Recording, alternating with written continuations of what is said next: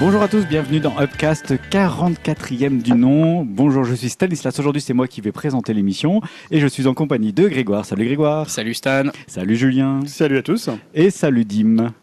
Salut. Dim, bah, qui est par euh, à distance, hein, voilà. par Skype. Par Skype. Exactement.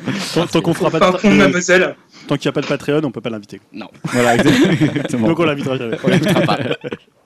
Bon, dans ce podcast, nous allons parler comme d'habitude de divertissement, à savoir cinéma, séries, musique. On va parler de jeux vidéo. On va parler aussi un peu de ce qui sort au ciné, à la télé, de ce qu'on vous conseille. Euh, voilà, en Tout gros, fait. hein, Je le pense que tu as bien fait le tour. hein. On va commencer par euh, parler d'un podcast qu'on adore qui s'appelle Au bas gauche droite, qu'on va honteusement copier. non, mais ils ont des bonnes idées. Ils ont des bonnes idées, donc on les pique. Hein. Hobbs, si tu nous écoutes, et euh, je crois que tu le fais. euh, merci. merci pour cette idée.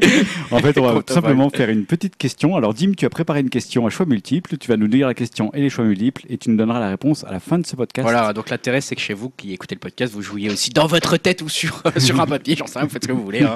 Et puis bah, vous aurez la réponse en fin de podcast à cette question que Dim va nous poser, hein, du coup. Dim, nous t'écoutons. Alors déjà, c'est, enfin, faut dire que c'est une question qui a un, un peu rapport avec l'actualité. Et euh, mercredi dernier, il y a Alien Covenant euh, qui est sorti. On en reparlera aussi tout à l'heure. Donc, euh, une petite question euh, par rapport à la saga Alien. Quel réalisateur était pressenti pour mettre en scène Alien Résurrection avant Jean-Pierre Jeunet Alors, réponse A, Danny Boyle. Réponse B, Michael Bay. Réponse C, David Cronenberg. Réponse D, John Woo. Waouh. Euh, Hmm. alors, moi, je, je dirais bien Danny Boyle. Et j'aurais bien voulu que ce soit Cronenberg. Donc mais Stan dit je dis Danny Boyle. Boyle. Moi, je vais dire John Woo. Moi je vais dire Cronenberg. Oh putain, trois réponses J'aimerais bien, différentes. que- j'aurais bien voulu que ce soit Cronenberg. Ah, je Bon, bah, pas, moi, ça. je vais dire Michael Bay. alors. non mais toi tu joues pas, hein, c'est toi qui es là. Le mec, il veut se Réponse donc en fin de ce podcast Ouais, pour on savoir qui aurait pu réaliser Alien Résurrection, donc Alien 4. Déjà, on n'est pas très bon parce que personne ne sait tout Oui, de suite. Ça se trouve, ça- donc ça peut être Michael Bay. euh, Ça peut être Michael Bay et personne n'aura gagné Ouais. sauf peut-être Dim, hein, parce que voilà. Il faudrait voir les dates par rapport au Ce cinéma. de sera un peu Michael de la Bay. triche si je gagne. Ouais, ce serait un peu de la triche. Mais euh, je pense que j'ai assez confiance dans mon John Woo. pas du tout en fait. Voilà, réponse en fin de ce Des podcast. colombes et un alien. Donc voilà, je veux bien des colombes au ralenti. Et nous allons commencer tout de suite par la partie divertissement.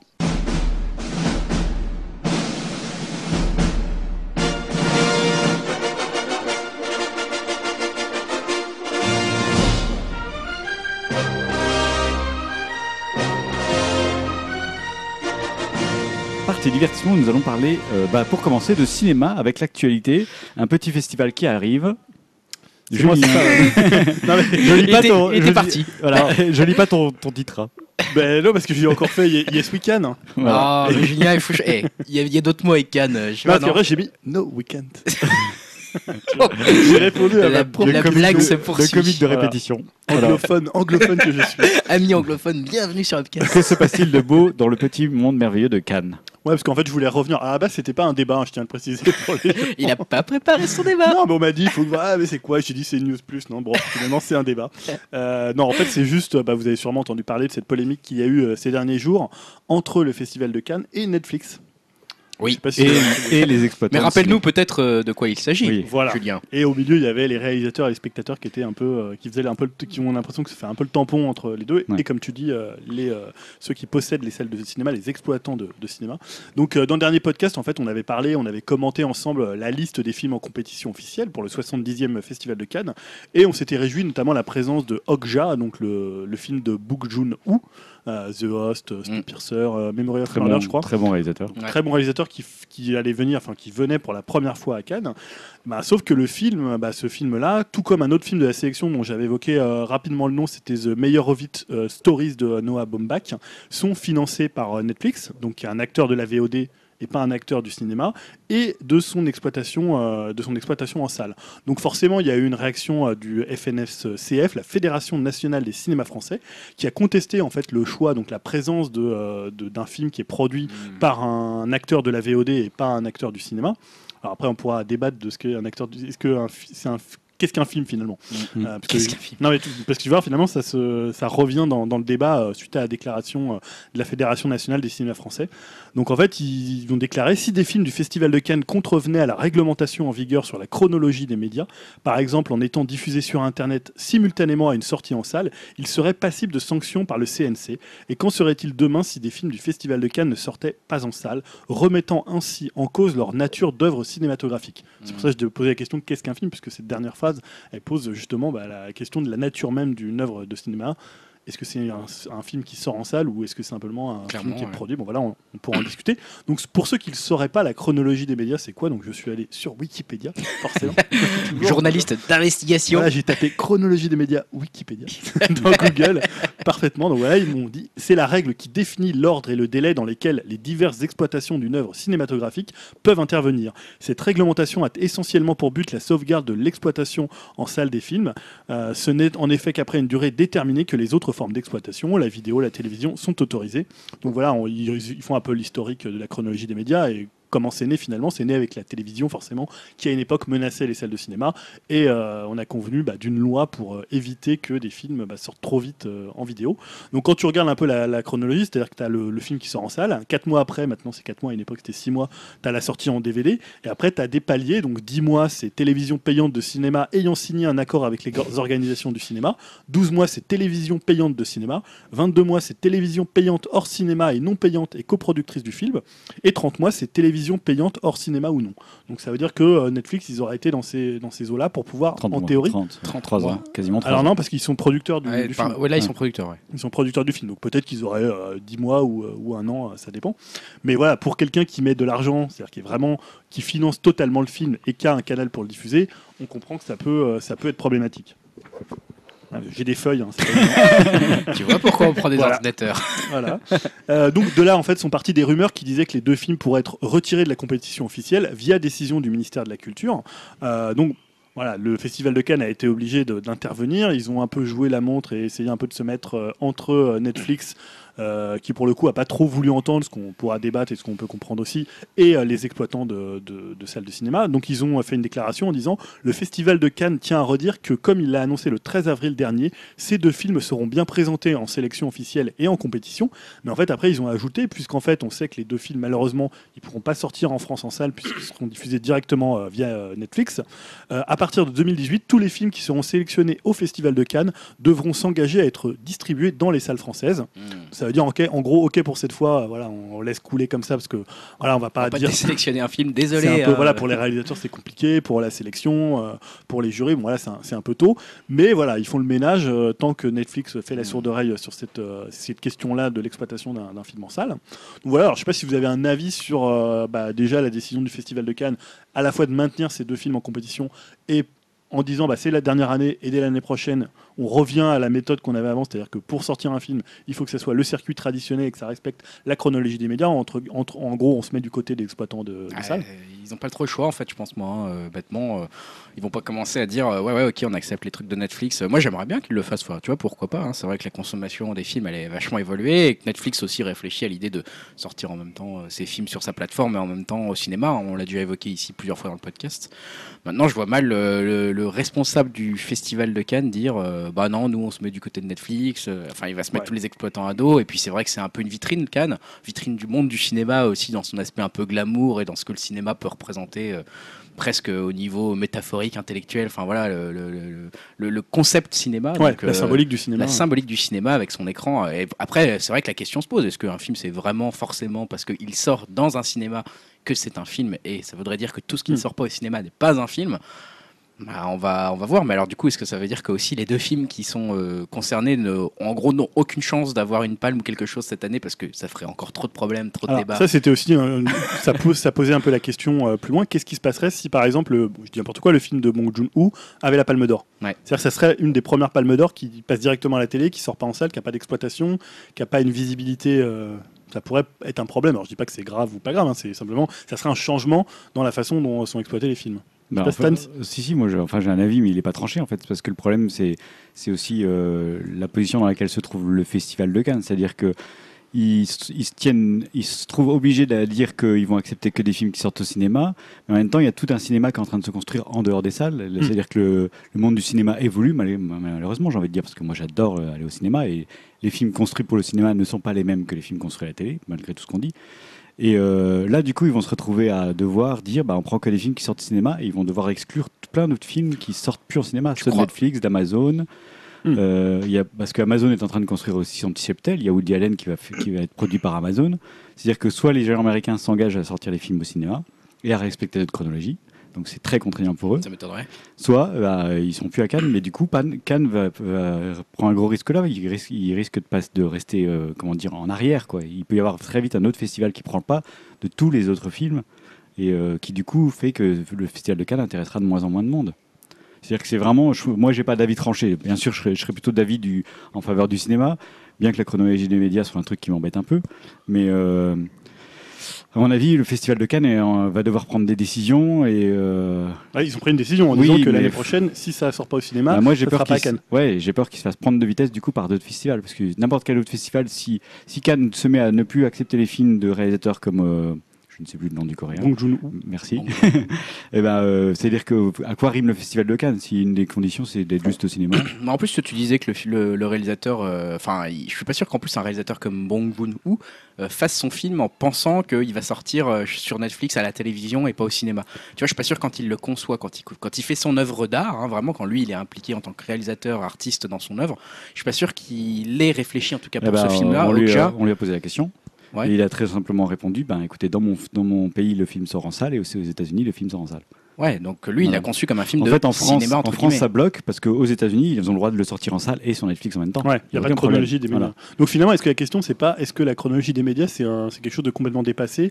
C'est un archaïsme ou alors c'est quelque chose qui est utile pour protéger justement les salles de cinéma Alors Bah, moi, je trouve. euh, excusez-moi. Ouais, Je- moi, je trouve, je trouve que c'est un peu, euh, on va dire, un système dépassé, surtout pour en revenir au, au festival de Cannes. euh, Enfin, c'est un festival qui célèbre euh, le cinéma et pas le système de, de distribution en salle.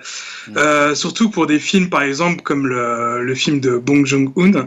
Euh, moi, je suis pas sûr à 100% qu'ils sortent, par exemple, chez moi, euh, qui habite pas, par exemple, une grande ville comme Paris, où je pense que c'est peut-être plus simple d'aller le voir là-bas. Euh, moi, j'ai quelques petits cinémas d'arrêt d'essai, dont le Caméo par exemple, mais c'est que des horaires impossibles. Euh, moi, je loupe énormément de films, et euh, bon, de savoir que celui-là, je pourrais en profiter, on va dire, en temps réel sur Netflix. Moi, ça m'arrange plutôt bien, et euh, enfin, je, trouve que c'est un peu un débat un peu, un peu pu- puéril, voire, voire stérile. Enfin, je trouve que ça n'a pas lieu d'être, quoi. Euh, un film, ça reste un film. C'est sûr qu'après, rien de remplacera, on va dire, une expérience de voir ça en salle, mais euh, qu'on le voit en salle ou sur, euh, sur Netflix, tant que la qualité est là, moi je vois pas trop où est le souci. euh, on va dire, voilà, quoi. Enfin, que- comme ce que je disais, le festival de Cannes, c'est un festival de cinéma et c'est pas un festival de- d'exploitation, quoi. Ouais, là, je crois que tu marques. Moi, je trouve que tu marques un point avec cet argument. Honnêtement, euh, c'est vrai qu'on a l'impression Mais- qu'il se range vachement du côté des, des salles de cinéma parce que bah, c'est traditionnel et que c'est l'image du cinéma et que c'est confortable entre guillemets, entre guillemets de pas trop réfléchir à la situation en se disant euh, ok bon on fait ça cette année et puis à partir de l'année prochaine euh, on, revient, on revient au passé, on progresse pas, on se pose pas la question. Euh, alors que comme tu dis euh, Dim, bah, c'est pas un festival de, du, du cinéma, enfin c'est pas un festival des, des, des salles et puis c'est pas un festival. Effectivement comme dit Stan, euh, Bah. est-ce qu'il se tire pas une balle dans le pied à très long terme avec cette idée quoi? Surtout que moi, enfin, j'ai, euh, c'est surtout euh, après par rapport à toute la polémique là, il y a eu, euh, on va dire, le responsable d'un, d'un réseau de distribution euh, de films, euh, une maison de, de- de distribution qui s'appelle The, The Jokers, je crois, qui euh, parlait justement de, euh, de cet argument-là, quoi, que tant qu'un film est distribué, euh, que ce soit au cinéma ou sur une plateforme de VOD, euh, l'essentiel c'est que les gens puissent le voir. Et euh, voilà, moi je sais que, euh, par exemple, à part vraiment un gros film, on va dire entre guillemets d'auteur, euh, et un gros film euh, un peu d'essai, par exemple, je sais pas, je prendrais euh, comme exemple un film de Tarantino ou des frères Cohen qui ont une certaine renommée. Là, on va dire, par exemple, moi, dans, au niveau des distributions, que ce soit à Metz ou à Nancy, j'aurais quand même plus de chances de le voir. Mais dès que c'est un film beaucoup plus petit, c'est quasiment impossible. Ouais. Par exemple, on parlait de, de films comme la semaine dernière, enfin non, il y a 15 jours, dans les conseils The Outsiders, où on l'app- on l'appelle euh, Jig Robot. Bah pour moi, c'est impossible de les voir au cinéma ces films-là. Ouais, donc euh, c'est une autre réalité. Euh, après, en plus, euh, je me pose une question. C'est, je sais pas si vous savez, mais il y a aussi un festival de la pub euh, à Cannes, euh, pour les pubs un peu alternatives, ce genre de choses où les meilleures pubs sont sont euh, sont récompensées. Et ce qui se passe en fait, c'est que c'est pareil. Elles doivent être pour être pour qu'une pub soit récompensable, elle doit être passée à la télévision. Et du coup, euh, parfois certaines pubs sont très osées parce que justement les créatifs se lâchent pour gagner les Mhm. grands prix. Et ce qu'ils font, c'est qu'ils la diffusent à 3 heures du matin une fois sur une chaîne du câble. Et, euh, comme ça, ils sont sûrs que personne la voit, mais par contre, elle a le droit de passer. Est-ce qu'à terme, ils vont pas faire des, des- tu vois, créer une sorte de- d'autre système où Netflix va dire, ok, on le sort, mais on le sort euh, un mercredi, une journée, et après, on laisse plus les droits d'exploitation au cinéma. Et il sera, il sera sorti en cinéma techniquement, hein, donc ça sera bon pour votre truc, mais après, voilà, on en fait ce qu'on veut, et, et comme ça, il peut concourir euh, parce que derrière, bien sûr, l'enjeu, il est quand même monétaire. hein. Une palme d'or euh, à Cannes, ça rapporte de l'argent, ça vend des DVD, et pour Netflix, si c'est un film Netflix qui là, ça veut dire abonnez-vous à Netflix, regardez, on produit Mm. même des palmes d'or, quoi.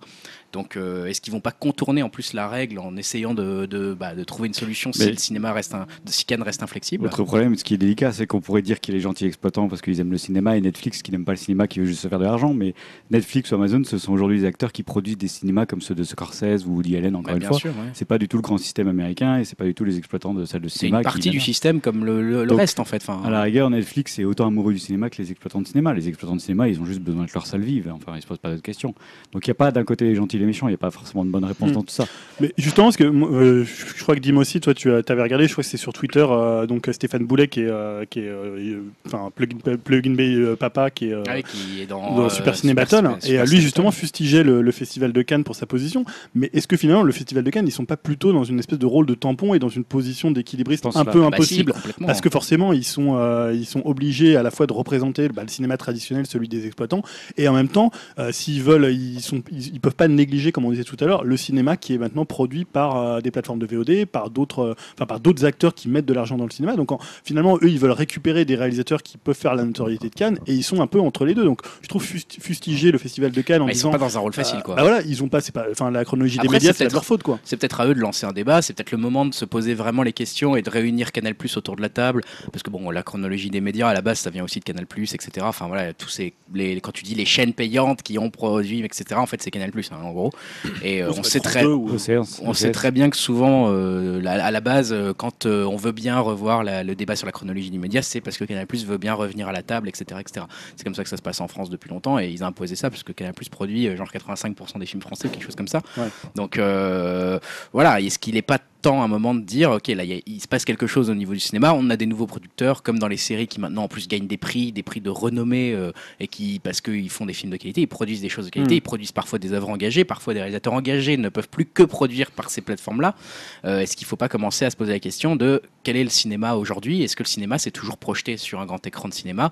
Est-ce que le cinéma Parce ça pas une autre ce forme? que disait le- le- la Fédération nationale, là, le FNNC, là, c'est justement que une œuvre, un film, c'était une œuvre qui était projetée en salle. Enfin, ça voulait dire ça. Finalement, Ouais. La définition et la nature qui donnait d'un film, c'était le film qui était d'abord projeté au cinéma. Est-ce que c'est ça C'est pas une vision aussi un peu à la fois C'est restrictive et un peu technique euh, surtout, c'est une vision très technique je trouve moi en fait. C'est parce qu'on le un projette peu- sur un une grande toile euh, blanche, ça y est, ça devient un film. un peu arriéré, tu vois. Maintenant, il y a plein de façons différentes de, de faire du cinéma. C'est comme si tu, dis- tu disais, bah, je sais pas, c'est une caméra de tel type pour faire Bah, du c'est cinéma. ça, c'est très technique quoi. Euh, et tu vois, Inland Empire ou ce genre de choses, on Ouais. parlait de David Lynch en off juste avant, euh, qui a été tourné en DV, qui a eu un circuit de distribution compliqué, qui a eu, enfin, voilà. Est-ce que du coup, où est-ce que va aller la limite? À partir après, ils vont nous dire, euh, voilà, on va en arriver à des questions techniques comme je disais à la con, c'est-à-dire à partir de combien de, de, de screens projetés, ça va être un film de cinéma. Est-ce que si on le projette à une séance sur un screen en Paris, euh, dans un cinéma où personne ne Ça en va, fera une œuvre cinématographique. est-ce que ça en fera une œuvre cinéma ou pas? Mm. Est-ce que ça suffira? Euh, Bah, je sais pas. Enfin voilà, et là ils se posent des questions. À mon avis, ils se tirent une balle dans le pied Ouais. en répondant pas à la question qu'ils ont, qu'on leur a soulevée là.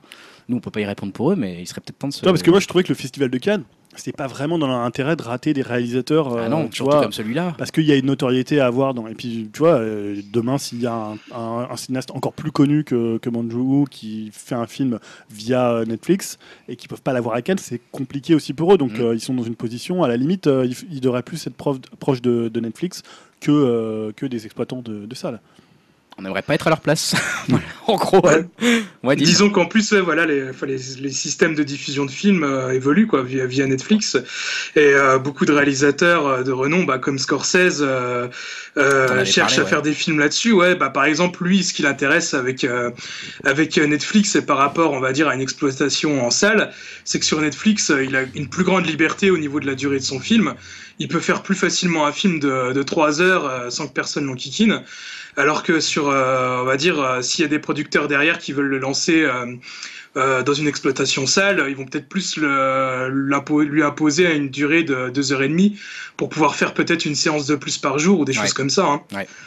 Ah, clairement, et c'est peut-être, euh, mine de rien, euh, on va, là j'utilise des grands mots, mais c'est une partie de l'avenir du cinéma en tant que tel euh, qui se dessine, parce que effectivement, les réalisateurs vont peut-être maintenant réfléchir à se dire, ouais, je fais des films de 10 heures, je fais des films de 5 heures, je fais des films épisodiques, et est-ce que Cannes va passer à côté de tout ça si c'est une vraie... Le cinéma, ça reste un média finalement assez jeune, hein, une centaine, un peu plus de 100 ans. euh, bon. Mais ceci dit, la, disp- la disparition de la salle de cinéma, c'est un débat qu'on a euh, depuis euh, la VHS. euh, Ouais. Même dernièrement, on avait fait un, dé- on On avait, a beaucoup parlé. on ouais. avait fait un débat sur euh, le cinéma à domicile, là où les nouveaux, tu pouvais Ouais. payer un, pour qu'ils viennent en fait diffuser euh, le, ça, le ouais. film chez toi directement, euh, moyennant, je sais plus combien 18, c'était. 50 Ah, c'est dollars. 50 Ouais, dollars, ouais, 50 c'était dollars, 50 parce que- mais tu pouvais le regarder en famille, c'est pour les gens qui pouvaient pas forcément se déplacer. Ou... Ouais. Mais tu vois, le cinéma, il est constamment menacé. Après, le truc, la question que je me pose, c'est pour les réalisateurs, on en parlait tout à l'heure, c'est la symbolique de la salle de cinéma. Euh, je sais pas, moi, il y a- on sait qu'il y a des réalisateurs, par exemple Tarantino, Tarantino, il tient vachement. euh, comment, euh, comment euh, celui qui a fait Ince- Inception, euh, Nolan, Nolan, aussi, euh, il est pour euh, notamment que ça soit pas en tout numérique, donc il est attaché à une certaine tradition du cinéma. Il y a Paul Thomas Anderson aussi. Euh, donc voilà, c'est aussi des cinéastes, à mon avis, ils seraient quand même un peu euh, désolés que leurs films sortent directement euh, sur Netflix, euh, sur la. Mais c'est pas ce qu'on leur demande, on leur dit, on les, on les oblige pas à sortir directement sur Netflix. Non, ce qu'on veut dire, c'est l'inverse, c'est laisser Netflix aussi faire leur truc, et puis euh, voilà, ça reste un. Bah, surtout que Netflix, pour moi, ça reste plus une alternative. Ça va pas détruire euh, les films au cinéma. Surtout que, euh, enfin, je vais, peut-être dire une bêtise, hein, corrigez-moi si c'est le cas. Mais je crois que, euh, par exemple, un film produit par euh, Netflix, je vais prendre l'exemple euh, du film avec Idris Elba, euh, Beast of No Nation. Ouais. Euh, je crois qu'après, on va dire, c'est plus ou moins une prise d'otage euh, de Netflix du film. C'est-à-dire qu'il sortira jamais en Blu-ray ou en DVD. Euh, si les spectateurs veulent le voir de façon légale, faut, faut s'abonner à Netflix, il me semble. Bah Bah oui, ouais. c'est le principe. Je, hein. je suis, C'est je ça. suis pas sûr Bah, qu'il soit effectivement. sorti Après, il n'y a pas de DVD. sortie vidéo après Non, normalement, bah, tu Je vois, crois pas. Hein. les trucs genre Stranger Things, etc., c'est pas sorti en DVD, euh, alors que c'était la série un peu de l'été dernier, euh, tout le monde, peut-être qu'il y en a plein qui voulaient l'acheter. Ah, Ça, c'est problématique je- quand même, moi, je trouve. Je Bah, sais que le- la seule modèle. exception, c'est les, les séries euh, Marvel Netflix parce que c'est coproduit par Marvel. Alors je pense qu'il y a doit y avoir un accord là-dessus. Ou... Ouais, Il y a mais Autrement, ouais, tout le reste. vidéo. euh, Ouais, ouais. Bon, c'est un nouveau modèle qui se dessine. En tout cas, on Mm. n'aura pas la réponse cette année. On verra ce que fait Cannes entre euh, Ouais. ce- Est-ce qu'ils vont se reposer la question euh, l'édition prochaine, prochaine. On, on vont- espère que ça n'aura pas non plus d'influence sur le, le destin des films pour les prix, quoi. Bah, c'est ça. On verra. Bah, le- on va voir en fonction de la, de la Palme d'Or. On va tout de suite encore parler du cinéma, je crois, avec Grégoire. Toi, tu voulais pas parler de la fin de Cannes, mais la fin d'Hollywood. Ouais, moi je, je, je, Carrément. je vais plus loin moi que Après, la c'est fin, la fin de Cannes, monde. bande de petits joueurs. Euh, Est-ce que c'est un vrai mot le cinéma que je vais employer à vous, à vous nouveau débat? Parce que je vais parler d'un réalisateur. euh, Je sais pas si on peut utiliser cinématographe euh, pour lui. euh, c'est Brett Ratner, hein, donc un grand réalisateur d'Hollywood. Et en fait, il a fait une déclaration qui m'a fait un peu sourire et que je voulais vous soumettre. C'est pas non plus un débat, mais voilà, la, la news m'a fait sourire. Il a déclaré que euh, bah, le site web Rotten, Tomatoes est, je cite, le pire que l'on ait dans la culture cinématographique actuelle. Euh, voilà, et lui, il dit carrément que c'est en train de détruire l'activité cinématographique hollywoodienne. hein. donc euh, voilà, Brett Ratner y va fort. Alors, il a fait ses déclarations en parlant au Festival du film de Sun Valley le- il y, y y a deux semaines. Et il a, je vais vous citer un petit peu ce qu'il a dit. Donc, le pire que nous ayons dans la culture cinématographique actuelle, c'est Rotten Tomatoes. Je pense que c'est la destruction de notre entreprise. J'ai un tel respect et admiration pour la critique du cinéma. Quand je grandissais, la critique du cinéma était un véritable art. Et si vous lisez les commentaires de Pauline Kael ou d'autres, ça n'existe plus ce genre de choses. Maintenant, il s'agit juste, euh, juste d'un nombre, un nombre com- de- de- composé de, points hein, par rapport euh, positif, négatif. Et maintenant, la seule question que tout le monde se pose, c'est quel est ton score sur Rotten Tomatoes? Euh, Rotten Tomatoes, qui est un agrégateur Ah, de, critiques, IMDb un peu, ou- voilà, comme IMDb ou comme peut l'être Metacritic. pour les jeux vidéo. Exactement. Euh, et il continue en disant c'est triste hein, car le score de Rotten Tomatoes était si bas sur par exemple Batman versus Superman. Je- pourquoi il parle de ce film? Je vais y revenir. Euh, je pense qu'il il dit je pense que ce score a entaché un film qui a eu quand même beaucoup de succès commercial et qui a nécessité beaucoup d'énergie. Euh, il continue en disant bon voilà hein, toujours la même idée mais euh, en Amérique du Nord en gros euh, il résume la pensée des gens en disant c'est un c'est un petit score de, toma- de, to- de Rotten Tomatoes donc je vais pas le voir parce que ça doit être nul. Apparemment les gens pensent tous comme ça en tout cas aux États-Unis. Ah, hein. Rotten Tomatoes, c'est que les notes des critiques ou également les notes. Non, c'est les notes des critiques qui sont, D'accord. qui Comme sont Allociné, Comme Allociné, la partie presse, critique, presse, voilà, un peu de, de ce genre. Donc effectivement, à partir de, de Rotten Tomatoes, tu viens de le dire, hein, c'est un agrégat de, du nombre de critiques positives qu'a eu un film versus le nombre de critiques négatives qu'il a. Et on va dire qu'à partir de, de moment où un, un film a, je crois, c'est 60% de, de notes positives, il est euh, déclaré frais, fraîche, hein, une tomate fraîche, quoi. Voilà. Donc c'est vrai qu'on peut comprendre que le Brett Ratner, qui est pas quand même le plus grand des réalisateurs, hein, je vais vous citer un peu ses films, euh, ça, ça- s'adresse à Tom and- euh, enfin mettre en exergue comme ça les, les notes de, Tom and- de, de Rotten Tomatoes. Pourquoi? Parce qu'il a eu des scores assez faibles hein, au niveau de la tomate, ce fameux Brett. ah, on va Bah, parler. fallait pas faire des films de merde, c'est tout. hein. Alors je vais citer un peu ses scores hein, dans ses films. Money Talks, 13% seulement de critiques positives. Rush Hour, 60%. Donc là, il a eu un film frais. Euh, Family Man 53%, Rush Hour 2 52%, Red Dragon 69%, After the Sunset 18%, X-Men The Last Stand 58%, Rush Hour 3 18%, New York I Love You 36%, Tower Haste 67%, Movie 43%. 4%, je ne sais même pas ce que c'est. Et Hercule, 40%. Alors, ça doit être... il y a peut-être pas que des films là-dedans, il y a peut-être des séries, je ne sais pas exactement, je connais pas bien la, la filmographie de Brett Ratner. Euh, donc voilà, en tout cas, ça c'est tout ce qui est crédité comme Ratner euh, comme réalisateur. Et donc, vous avez bien vu que son score moyen, il n'est pas très très élevé, hein, puisque Brett Ratner, il a un score moyen sur euh, Rotten Tomatoes de 40% seulement. hein. Comme je l'ai dit, à partir du moment où un film est frais, c'est 60% de critiques C'est pas son prochain film qui va le remonter, il va faire Tetris. Il va faire. Alors combien on prévoit film. Ouais, ouais, ça sent le game over là. Et donc, euh, bon, c'est vrai qu'à côté de ça, pourquoi il a parlé de Batman versus Superman dans sa déclaration C'est parce qu'il a une société de production, Brett Ratner, et sa moyenne, elle est meilleure quand même sur la société de production. Il produit notamment plein de petits documentaires euh, un peu plus engagés, on va dire, donc il a souvent des très bonnes critiques dans sa société de production, mais il a aussi coproduit, bah, justement, euh, Batman versus Superman, hein, dirigé par Zack Snyder, et qui a généré quand même euh, 900 millions de dollars de, de- de revenus dans le monde entier. Et euh, un score malgré tout assez faible sur Rotten Tomato, hein, je le rappelle, c'est 27% hein, seulement euh, pour Batman versus Superman. Bon alors voilà, ma question c'est c'est ça, hein, est-ce qu'il a raison? Est-ce que Brett Ratner a raison, même si on se moque de lui parce qu'il a fait effectivement beaucoup de grosses bouses? Est-ce que euh, Brett Ratner a raison? Est-ce que notre société met en valeur trop la note, euh, les scores d'évaluation, les moyennes d'évaluation, les IMDB, les Rotten Tomatoes dont on, dont on parlait Julien à l'instant? Est-ce que vous, par exemple, vous allez regarder la note d'un film avant d'y aller? Est-ce que vous-même vous notez vos films? Est-ce que vous participez à l'enrichissement de des bases de données euh, qui font que certaines personnes vont peut-être pas aller voir tel ou tel film? Stan, toi par exemple, je crois que tu notes pas mal tes films. Ouais, hein. ouais, moi je suis beaucoup sur Sens Critique. hein. Euh, moi je trouve que c'est un faux débat parce que à une époque on écoutait les critiques de ciné et ils avaient aussi des avis de merde. hein. Et, Connard. voilà. non mais il y a des critiques de ciné qui nous font passer pour des chefs-d'œuvre, des films ultra chiants à voir pour le grand public et inversement des films grand public qui euh, appellent ça des bouses alors que c'est des films tout à fait honnêtes. Et euh, voilà, et personne s'en est- s'en émouvait à l'époque. Euh, et aujourd'hui, juste parce que Monsieur Ratner a des notes de merde sur Rotten Tomato, Rotten Tomato, et ben, tout de suite il dit que le système est pourri. Donc non, je suis pas d'accord. Je pense que ça a toujours été comme ça, ce sera toujours comme ça. Il n'y a rien de choquant. Toi, tu vas regarder la note d'un film par exemple avant d'aller le voir? Non, moi je m'en fous complètement. Toi, tu la regardes pas? Non, je regarde avant l'annonce et si le style me plaît ou le réalisateur m'intéresse, je vais voir. D'accord. Après, parfois, je me fais chier. hein. mais voilà, mais au moins, Ça arrive, pas de souci. Hein. je prends le risque. Mais non, non, mais moi je suis très très cinéphile. Mais les gens qui sont moins cinéphiles, ça me gêne absolument pas. C'est comme le bouche à oreille, ça revient au même pour moi. C'est un bouche à oreille euh, juste à plus grande ampleur, quoi. Je sais pas ce que vous en pensez. Euh, moi, je suis plutôt d'accord avec Brett, en fait. Ouais. Alors, On le savait. Hein. pas vraiment, non, mais pas, Pas vraiment pour la qualité de ces films. D'ailleurs, je trouve qu'ils ont mis un peu trop à X-Men, là, le 3. il- a eu 60, euh, 60%. Non, en fait, je trouve qu'un un des problèmes pour moi, c'est que ça, ça, les notes, en fait, ça donne des éléments de comparaison des films les uns avec les autres. Ça, c'est le premier problème. Et le deuxième problème, c'est que de donner des notes, ça donne un spectre d'appréciation d'un film trop restreint. C'est-à-dire, tu as les films qui sont, je sais pas, au-dessus de 80, les films qui sont au-dessus de 60, les films Ouais. qui sont au-dessus de 40.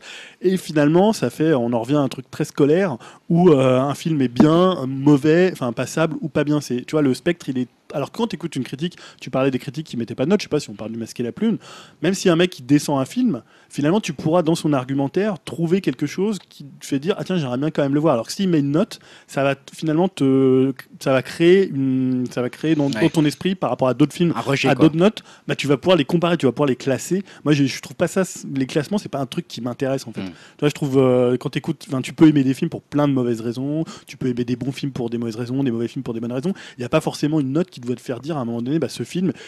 Il vaut ça euh, dans un espèce de critère de 1 à 10 ou de là de 0 à 100 quoi. Ouais, ouais, mais regarde, euh, voilà, je, je vais après on va demander l'avis à Dib, mais regarde Super Ciné Battle que t'écoutes, je crois, Mhm. comme podcast et, et on apprécie quand même, tu vois, en tant que consommateur entre guillemets, Ouais. pas forcément euh, marchant, hein, mais même en tant que moi, spectateur par de film. exemple, les- les- on la liste, bien, pas tu du vois. tout. La liste, pas du tout. C'est un truc qui me fait chier quand ils sont là à dire ouais, est-ce qu'on va le mettre entre machin et machin, euh, le truc?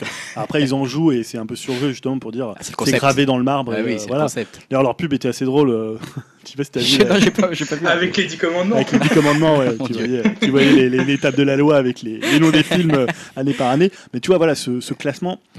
Là, euh, non, c'est un peu du. Ils, ils le, ils le font un peu, parfois presque second degré. Bien sûr. Mais quand tu vas euh, sur des. Tu vois, par exemple, c'est pas le même principe pour les jeux vidéo. Mm. Quand tu as des notes dans des jeux vidéo, ça établit un classement et tu te dis, bah tiens, ce jeu-là, pourquoi il a eu 9 et l'autre a eu 8 euh, enfin, Tu vois, c'est pas comparable, quoi. Mm. Il y a- je trouve que les, les critères de comparaison, ils tiennent pas, quoi. Alors Dim, toi, tu les notes, les notes. Est-ce que tu vas regarder les notes avant d'aller voir un Mm. film? Non, pas vraiment, je suis plus euh, Team Stan. Mais, euh, Team Stan. mais euh, non, je suis aussi, je peux être, je suis quand même, on va dire, euh, un petit peu influencé, mais c'est plus, on va dire, sur la vie générale euh, sur Twitter, parce que je suis quand même beaucoup de, de, de reviewers de films ou de choses comme ça, donc euh, je regarde un- toujours un petit peu, mais je préfère euh, aller en salle et faire mon propre avis. Et bon, euh, Rotten Tomatoes, je, connais euh, vraiment, on va dire, de, très loin, tu vois, même c'est toi qui viens de m'apprendre là à l'instant, que c'était que des, notes, on va dire, compilées de, vraies critiques ciné. Je pensais que c'était un peu, un peu tout et n'importe quoi.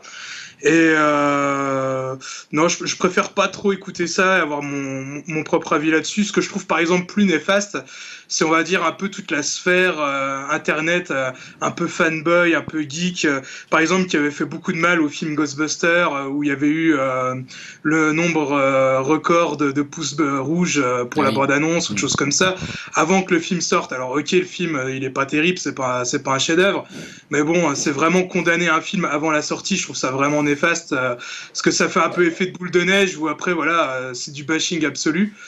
Euh, là, je trouve ça vraiment pas cool. Mais bon, après que si un, un film que les gens vont déjà voir et que voilà, s'il est mauvais, il est mauvais. On va pas faire de miracle. Euh, ça, reste une moyenne, quoi. Et si la moyenne est basse, c'est que la vie générale, Ouais, mais- le film, le film est pas terrible. Moi, je peux être quand même un peu coupable, tu vois. Justement, je sais que quand je vais voir un film ou que je me, je me pose la question d'aller voir un film, je sais que je regarde toujours un petit peu vite fait sur Sens Critique ou autre, ou sur IMDb quand je veux regarder un film en VOD ou je sais pas quoi. Et euh, c'est vrai que j'avoue quand même que j'y vais quand même avec beaucoup plus d'appréhension si je vois que la note elle est de 2 sur 10 que si elle est de 8 sur Ouais. 10, tu vois. Je, je- on peut dire tout ce qu'on veut en disant, euh, moi j'y prête pas attention aux notes ou je trouve pas ça, euh, je trouve que c'est pas un bon système. Sur le fond, je suis d'accord, je trouve que c'est pas un bon système, mais quelque part, il reflète quand même une certaine réalité. Et un film qui a 2 sur 10, euh, qui a été noté par, j'en sais rien, que ça soit 16 000 internautes ou 60 critiques, euh, j'aurais tendance toujours à plus y aller avec, du, du, avec un peu de froid et en me disant merde, est-ce que ça va vraiment être bien, plutôt qu'un film qui a eu 8 sur 10 et qui a eu euh, 5 étoiles partout, où là, je vais peut-être y aller avec un peu plus de confiance. Et je pense que c'est ça qui dit Brett Ratner, en fait, où il Ouais, dit va. les gens, ils regardent quand même, enfin, tu vois. Ah, ça, c'est clair. Moi, je regarde aussi. Là- Là-dessus, moi je suis d'accord. hein. Comme tu disais, euh, c'est si c'est un ensemble de notes, c'est que c'est un minimum objectif quand même, et que voilà quoi. Mais euh, bon, après, moi je sais qu'il y a énormément de films euh, qui se sont fait euh, incendier euh, par les critiques et que j'ai plutôt aimé, et vice versa. Donc euh, c'est pour ça que ça, pour moi, ça reste quand même assez subjectif, et je préfère faire mon, mon propre avis quoi. Après, on se souvient de Dolan, hein, je sais pas si, si vous vous souvenez de Xavier Dolan qui avait fait une sortie sur Twitter quand il y avait eu les critiques de son film, je sais plus si c'était pour Mommy ou celui d'après, enfin je sais plus ce que c'était. Euh, la fin du monde. Ouais. Ouais, c'était où voilà, il y avait eu quelques critiques négatives et tout de suite il avait fait une sortie sur Twitter en disant qu'il voulait plus voir les critiques, qu'il avait arrêté le cinéma, enfin ce genre de truc. C'était peut-être pas aussi violent que ça, mais euh, c'est aussi une autre façon dont les critiques peuvent détruire, détruire Hollywood. Mais- Alors peut-être pas par des scores, Tu vois, la réaction de Brett Ratner, moi, elle me fait penser à ça plus qu'à une vraie réaction euh, s- saine, on va dire. J'ai l'impression que Ratner, il, a remarqué qu'il y avait des mauvaises notes au film qu'il aimait bien ou qu'il a produit, et du coup, il fait son caca nerveux, quoi. bah ouais, ouais. Non, mais voilà. surtout que ça aurait rien changé. C'est-à-dire, s'il n'y avait Oui. pas de notes, les, les critiques auraient quand même descendu son film. Hmm. Tu vois, Bah, voilà. pas. ça c'est sûr. Bon, en Mais tout euh, cas, ap- après, après, je sais pas si on est les plus objectifs pour parler de ça, parce que Rotten Tomatoes, je pense que ça touche essentiellement aussi un, un public américain, et euh, il me semble quand même que le ciné là-bas c'est extrêmement cher, donc je peux comprendre aussi que les spectateurs américains, euh, ils prennent vraiment aussi plus au pied de la lettre euh, certains avis euh, que nous pour pas, euh, on va dire, euh, foutre 15 dollars en l'air, quoi. Or que nous, on a quand même plus accès à des cartes illimitées et tout, on a quand même plus envie de donner la chance à certains films et avoir plus, euh, plus facilement accès aussi à, à des films, même pas terribles, on va quand même aller voir. euh, Oh, puis ça empêche Par- pas certains, ça empêche pas certains gros blockbusters hyper mal notés et cassés par tout le monde de faire quand même, bah, comme Batman Oui. versus Superman, euh, 800 millions de dollars de, de- de bénéfices. Donc bon, Bah voilà, c'est des noms, quoi. Il y a Batman, il y a Superman, les gens, ils y vont, quoi. Puis il y a toujours une différence entre les notes des critiques et les notes des spectateurs. ça c'est sûr. Hein. CF, notre partenaire Allociné, hein, bien sûr. Voilà pour ce petit, euh, cette petite Dim, bah, tu avais la parole, on te la redonne à nouveau. Tu voulais parler, faire un point sur les projets risqués. Ouais, euh, je vais commencer par euh, Game of Thrones. Alors cette nouvelle, je sais même pas si elle fera plaisir aux fans, car ça sent franchement l'overdose. Euh, on ne sait pas encore sur quoi portera euh, ces, spin-offs, mais il y aura cinq spin-offs d'annoncer euh, et on connaît déjà les scénaristes qui bossent dessus. Il y a Max Borenstein qui a fait euh, Kong Skull Island, ce qui est pas forcément rassurant vu qu'il n'y avait pas de scénario dans Kong. C'est pas faux. Euh, Jen Goldman euh, qui a travaillé sur Kingsman, le premier du nom. D'accord. Euh, Brian Egeland qui a fait A Night's Tale, euh, je sais pas du tout ce que c'est. Et Carly Way qui a fait, euh, qui était scénariste pour Mad Men, une série que Julien apprécie, me Ouais, semble. effectivement, Mad Men, hein, grosse série euh, Ouais. pour Julien. Donc Ah là, oui. plutôt un bon réalisateur, euh, un bon scénariste. Ouais. hein. Enfin, les Donc, euh, bah, l'auteur euh, George R. Martin serait apparemment aussi impliqué euh, dans deux de ses projets. Alors, une bonne nouvelle pour les fans de séries télé et une euh, beaucoup moins bonne pour ceux qui, euh, pour ceux qui attendent les livres parce qu'ils sont euh, régulièrement repoussés. D'ailleurs, on se demande même si euh, les- la suite des livres sortira réellement un jour. Ah, eh oh. On parle pas de malheur là, putain. Tu vas déprimer, euh, tu vas Arrête, déprimer euh, Greg. Ah, il, est, il est plus tout jeune en plus. Arrête euh, Martin. Arrête, tu me fais flipper là. Ah non. hein. Euh, ouais, de plus, euh, la question que je me pose, euh, c'est est-ce que Game of Thrones ne va pas tuer HBO Parce que HBO, c'est quand même la source de beaucoup de, shows cultes et aussi des shows de qualité, mais j'ai l'impression que maintenant, ils misent vraiment tout là-dessus. Et là, vu qu'on approche de la fin, j'ai vraiment l'impression qu'ils concentrent tout sur la licence Game of Thrones.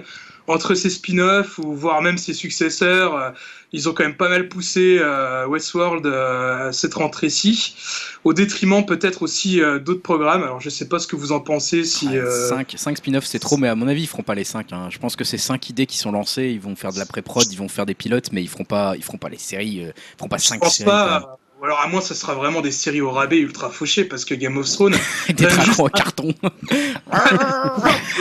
juste un Game of Thrones, c'est euh, un budget de, de fou furieux. Quoi. Bah ouais, non, ils Voilà. pourront pas faire autant. Puis c'est vrai que les gens vont se lasser. Euh, regarde les Walking Dead et tout. là, euh, L'autre sé- l'autre série qui, Fear qui- the Fear- Walking Fear the Walking Dead, elle ouais. marche pas du tout aussi bien que la première. Déjà que la première est en train de se casser la gueule. la. Ouais, il faut dire que c'est nul. Euh, tu vois, je pense pas qu'ils peuvent étendre un univers trop longtemps et les gens vont se lasser. y a un des points forts de Game of Thrones, c'est les moyens qu'il y a dedans aussi. Bah oui, s'ils Ils commencent à faire des séries un peu cheap de Game of Thrones, voilà. les gens ils vont arrêter quoi. Donc bon, Ouais, dé- déjà on va dire qu'ils se concentrent sur un spin-off de qualité, euh, on verra ça bien. serait déjà pas mal. Ça Hein. serait déjà pas mal. Autre spin-off? Euh, ouais, je vais continuer dans les spin-offs. Alors avec un spin-off euh, centré sur Yamcha en, en manga papier. Alors Yamcha, c'est bien évidemment un personnage de Dragon Ball qu'on voyait surtout plus dans la première série car il est vite dépassé au niveau euh, force par la suite. C'est un des, des, hum- des humains euh, les plus forts du monde, mais ça reste un bon gros tocard dans Dragon Ball. Il arrête pas de crever, hein. c'est le mec qui crève à chaque baston. Hein. Bon, allez, on va dire un, un loser magnifique pour pas froisser ses fans. Et euh, celui-ci a déjà eu le droit à un premier one-shot euh, fin de l'année dernière euh, à propos d'une histoire de baseball, car oui, il laisse tomber les arts martiaux pour se consacrer au baseball dans la série. Et ouais. Et là, actuellement, il y a un nouveau spin-off en trois chapitres. Alors l'histoire sera beaucoup plus méta, où l'on verra un ado fan de Dragon Ball tomber dans le coma et euh, qui se voit retrouver euh, dans le corps de Yamcha dans l'univers de Dragon Ball. Euh, un concept bien casse-gueule, mais assez intéressant, fumeux. je trouve. Oh Putain. putain, c'est fumeux comme concept. Donc euh, c'est aussi assez marrant le forcing autour de ce personnage dans la série euh, animée actuelle Dragon Ball Super, parce que dès qu'un manga papier sort sur lui, on le revoit un peu comme par hasard dans l'animé. Euh, un épisode sur le baseball en décembre, et en ce moment on le voit patienter chez lui en attendant que Goku le sélectionne pour un tournoi d'arts martiaux. Mais il attend en vain, bien sûr, hein, parce que bon, euh, voilà. C'est une guiche. Hein. Et Goku préfère même choisir Tortue Géniale. Yamcha est vraiment le mal aimé. Et euh, c'est ça, euh, on va dire, un des rares trucs drôles de la série. Aucune date de sortie prévue pour l'instant en France, mais ça ne fait aucun doute que ça sortira bien un jour ou l'autre. Ils ont bien sorti un recueil du même genre sur un perso secondaire de JoJo's Bizarre Adventure. Donc pour une énorme licence euh, qui vend euh, beaucoup en France comme Dragon Ball, ça devrait passer à l'aise. quoi. Ouais, clairement. Et enfin, un dernier point, ça serait, euh, c'est sur le re- reboot d'Hellboy.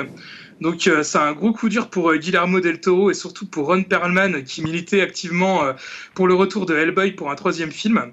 Alors, il y aura bien un troisième film, mais bon, ouais, il s'agira bien d'un reboot. Dommage, sachant que les fans étaient au rendez-vous. Je sais plus si j'en avais déjà parlé, mais euh, Del Toro avait lancé un sondage ou une pétition sur Twitter et ça avait euh, vraiment tout explosé. Euh, enfin bref, l'auteur du comics, Mike Mignola, l'annonce lui-même. Euh, le nouveau film sera une remise à zéro avec aux commandes Neil Marshall, donc le réalisateur de The Descent, Dog Soldier, ainsi que les épisodes les plus épiques de Game of Thrones, hein, généralement les neuvièmes épisodes des saisons. Par exemple, la dernière saison, c'était la grosse bataille de dingue avec Ah ouais, ok. Jon Snow. Donc un bon réel, voilà, et dans le rôle titre, il y aura euh, David Harbour. Donc, euh, au cas si vous n'avez pas vu passer cette news, c'est le shérif dans euh, Stranger Things. Mm. Euh, je l'ai mis dans les projets risqués car les films de Del Toro ont énormément de fans, dont moi. Et ça m'embête un peu de voir ce reboot, un peu comme à l'époque, enfin un peu comme à l'époque des moyens Amazing Spider-Man comparé au film de Sam Raimi. Surtout que je suis vraiment pas un gros gros fan de The Descent et Doug Soldier. Donc, euh, mais bon, après le projet se veut rassurant avec un ton différent euh, des précédents films et plus proche du comics d'origine. Je sais pas si vous avez déjà lu les comics d'origine Hellboy, mais euh, ça n'a pas grand chose à voir avec les films. C'est le scénariste du film Andrew Cosby qui le dit lui-même.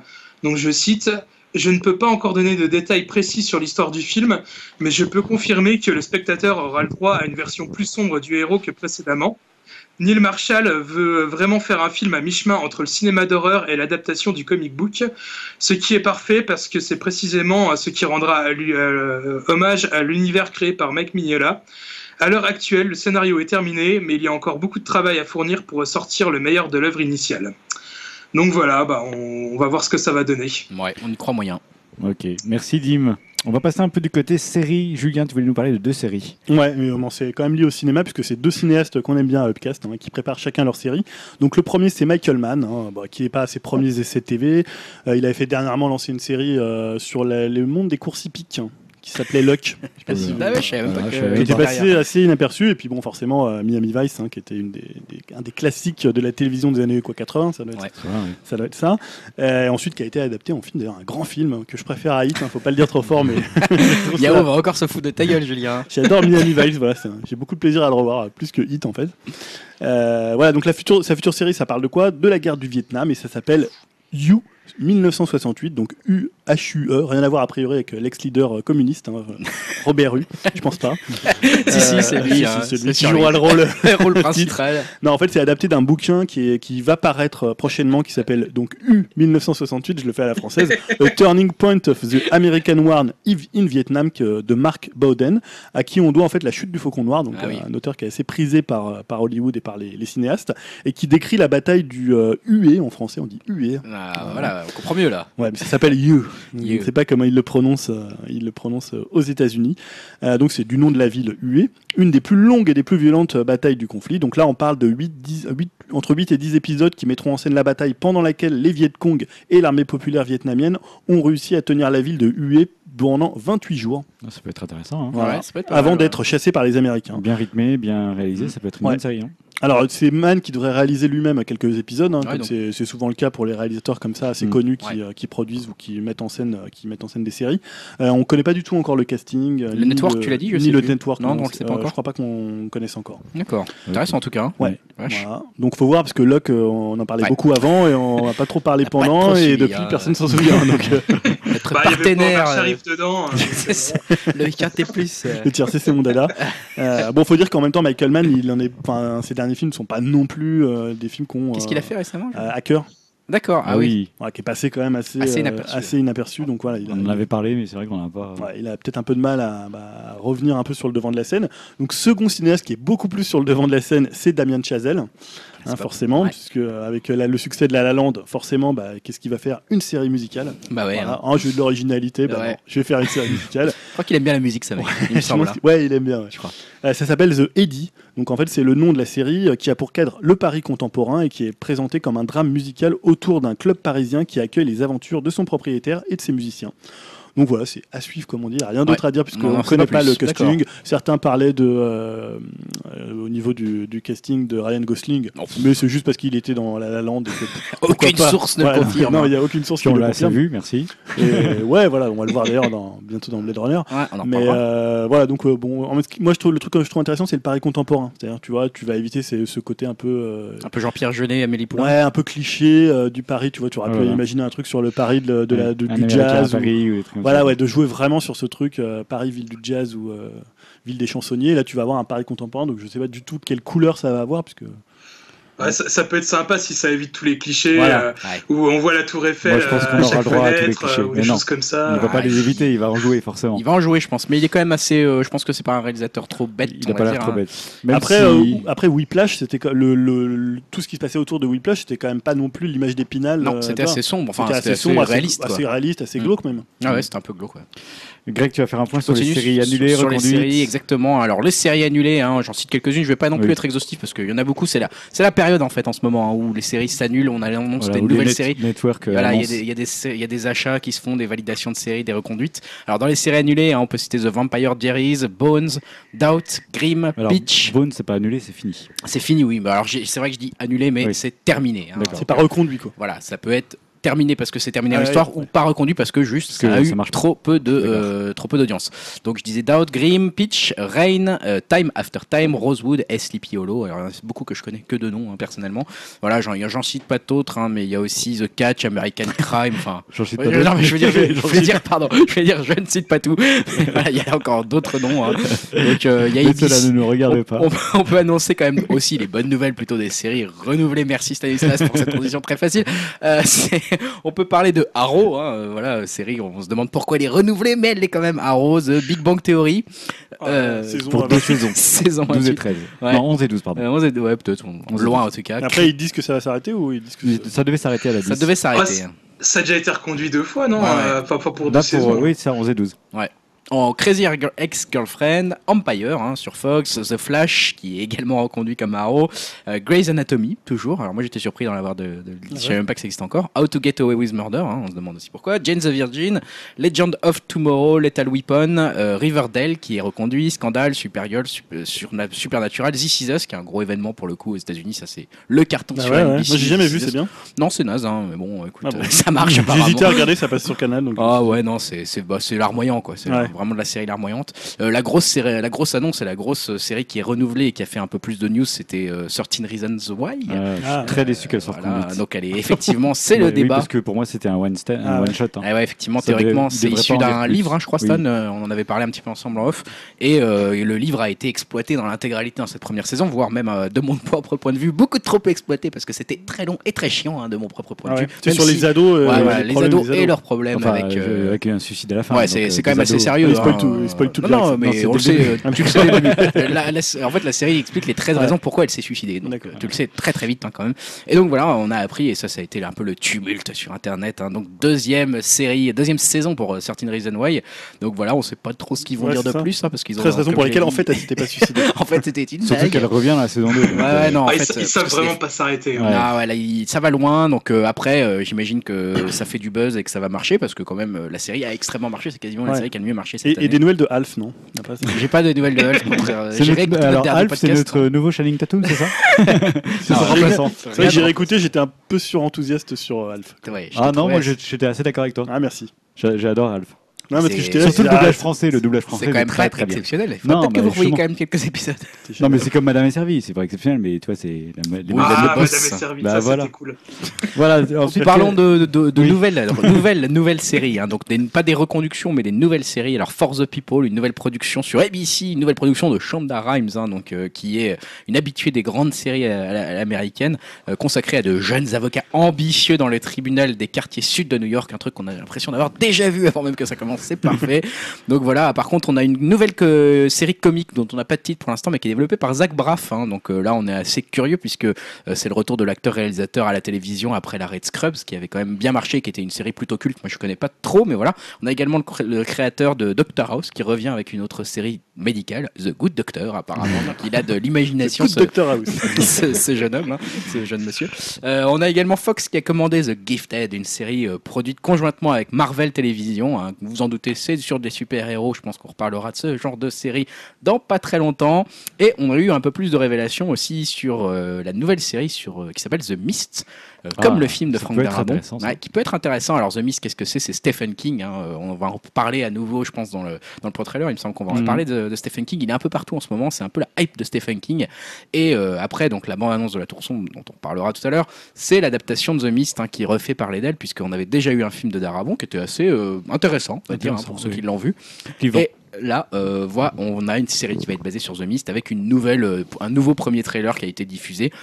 Avec un casting euh, voilà, de, Morgan Spector, Alyssa Sutherland, Okezi Moro, enfin voilà, des gens que je ne les connais pas tous, je dois avouer. En tout cas, c'est le 20 juin prochain qu'on doit avoir euh, les, prochaines, les premières euh, diffusions de The Mist. Ça reste intéressant et ça a l'air d'être en plus peu sur quel canal, The Mist, ou pas Alors, est-ce que c'est Spike, la chaîne Spike Ah, d'accord. voilà, et Netflix a annoncé une nouvelle série aussi. Donc là, une série un peu plus particulière, j'en parle parce que c'est une série française pour les abonnés français. hein. donc comme Marseille, euh, j'ai envie de dire, j'espère en mieux. Euh, la, la nouvelle série s'appellera Osmosis et c'est une série de science-fiction en 8 épisodes. Donc science-fiction à la française, c'est pas un thème qu'on voit tout le temps. Donc euh, je pense que ça mérite d'être d'être suivi. 8 épisodes et c'est créé par Audrey Fouché qui a également créé, Les Revenants. Hein, donc, Donc, intéressant. on est, on intéressé. C'est produit par Aude Albano et Claude Shelley qui a produit Versailles. Et donc, c'est une série d'anticipation à suspense qui traite de l'ultime frontière atteinte par la technologie. Deux points, je cite, l'amour. donc là, par contre, ça Là, m'a tout à coup, ça fait un peu plus peur. peur, voilà. C'est Luc Besson qui a quel Ouais, là, là, ça m'a fait un peu plus peur quand j'ai vu ce truc-là. On on, transformer on va QSD. voir. euh, J'espère qu'ils vont pas trop se planter là-dessus. Euh, tout ça, enfin, pour conclure, sur la fameuse grève des scénaristes dont je vous parlais dans le podcast précédent, hein, sur les, les points séries, qui finalement n'aura pas lieu. Ils ont trouvé un accord. hein, on- alors, l'accord n'est pas encore définitif, mais en tout cas, ils ont trouvé une sorte de statu quo euh, pour augmenter les revenus des, des scénaristes hein, qui avaient largement baissé, puisqu'ils avaient enregistré 20% de baisse lors des trois dernières années. Et ils ont trouvé un accord pour remettre un petit peu d'argent du côté des scénaristes, leur redonner un peu plus de droits. C'est pas un accord définitif, ils doivent trouver un accord définitif d'ici 2020, mais a priori, du coup, on n'aura pas de problème dans les séries qu'on regarde. Il n'y aura pas de, de, de gros, euh, grosses pannes dans les séries Bon, en même temps, ça, aurait- nous aurait permis de rattraper notre retard, mais c'est pas grave. Euh, Non, les séries, ça peut être formidable ou ça peut provoquer des overdoses, n'est-ce pas, Dim? Ouais, donc on va continuer de parler euh, de séries, plus de séries de super-héros. Et J'ai appelé ce, ce point-là le point overdose. Alors euh, j'ai eu l'idée On de a les cette news. euh, Créer des concepts. J'ai eu l'idée de cette news suite au point trailer de la dernière fois, avec euh, en particulier celui de Clock and Dagger. Alors vous le savez bien, je suis fan de comics et des, des adaptations ciné. On est d'accord pour dire qu'il y en a pas mal, mais à la télé, à la télé ça devient vraiment de pire en pire. Euh, D'où mon titre Overdose. J'ose même pas imaginer pour vous qui êtes largement moins fan. Euh, entre nos deux podcasts, euh, on a eu encore une tonne d'annonces de nouvelles séries super-héroïques. Alors, si vous en avez pas marre de Arrow, Flash, Legend of Tomorrow, Agent of Shield, Gotham, Supergirl, Oh, les séries Netflix, Légion, ah, j'arrive plus à respirer. Et sur un oublié, vous allez pouvoir faire le plein euh, de nouveaux projets. Donc, euh, je vais commencer du pire pour aller vers le meilleur, enfin, selon moi. Ouais. Donc, euh, je commence par la nouvelle série du network préféré d'Elohim, la CW. La CW qui ajoute une série au Arrowverse avec Black, Black Lightning. Une série toujours écrite par euh, Greg Berlanti, euh, déjà responsable d'Arrow, Flash et Supergirl. Oh. Euh, elle mettra en scène Jefferson Pierce, un ancien héros obligé de reprendre du service pour sauver ses filles. Oh. Je vous laisserai chercher le visuel du héros pour juger par vous-même du niveau. Ça fait clairement pitié. Euh, je continue avec euh, Runaways, euh, avec ses, euh, héros low cost qui sera dispo l'année prochaine sur la plateforme VOD Hulu. Apparemment, ça racontera l'histoire euh, d'adolescents euh, dotés de super-héros qui combattent leurs euh, parents super vilains. Euh, là, pareil, je vous renvoie au premier visuel disponible avec une bonne brochette de winner. Ça pue déjà les ados bien clichés avec des tronches, mais qui équivaut mais à un boulevard entier de, de claques dans la gueule tellement qu'ils ont l'air insupportables. Euh, je continue la descente aux enfers avec euh, le nouveau show euh, Marvel Studios, Inhumans, qui suivra les aventures d'humains génétiquement modifiés par des aliens. Alors déjà, avec Agent of Shield, ça vole pas haut, mais alors là, j'ai vraiment pas les mots. Le premier visuel est là aussi affreux, euh, franchement, euh, je sais même pas comment on peut sortir ça. Le stagiaire du stagiaire euh, du service marketing, euh, je pense qu'il était vraiment pas en forme le jour-là, quoi, où il a sorti ça, quoi. Bon, ce sera une meilleure idée ou pas à la rentrée avec la diffusion. Surtout que les deux premiers épisodes sortiront en salle en IMAX aux États-Unis. Waouh. Je l'ai pas mis en bas car au casting on retrouve Iwan Rheon, le génial acteur de Misfits euh, qui a explosé dans Game of Thrones dans le rôle de Ramsay euh, Bolton. Hmm. C'est plus est prometteur euh, C'est plus ouais, prometteur. voilà, un bon acteur. Je sais pas s'il sera trop au premier plan ou pas, on verra bien. Euh, ensuite, je vais parler de Krypton. Alors, un préquel à Superman euh, qui se passera donc sur Krypton et qui racontera l'histoire du grand-père de Superman. Euh, ce qui peut être intéressant, euh, c'est que ça a l'air, euh, on va dire, plus axé science-fiction et pas encore un énième show super-héroïque. Mais bon, euh, si on continue comme ça, on aura bientôt une, un spin-off sur le, le mec qui passe le balai dans la case 46 de Spider-Man 23. C'est un peu ça là. J'ai l'impression déjà tout ce que tu nous cites, on n'en connaît aucun quoi. Euh, bah, je passe vraiment super rapidement ce que tu l'as évoqué tout à l'heure sur euh, The Gift, la nouvelle série euh, X-Men euh, avec le pilote qui sera réalisé par Brian Singer. Alors en espérant que ce soit celui de Day of Future Past et pas le Brian Singer d'Apocalypse, hein, parce que sinon ça va être caca. Ouais. Ça sûr. Pour plus d'originalité, là on n'a pas encore trop trop de choses, mais ça a juste été annoncé. Les studios IM Global et Rebellion. Alors Rebellion, c'est à la base un studio de jeux vidéo.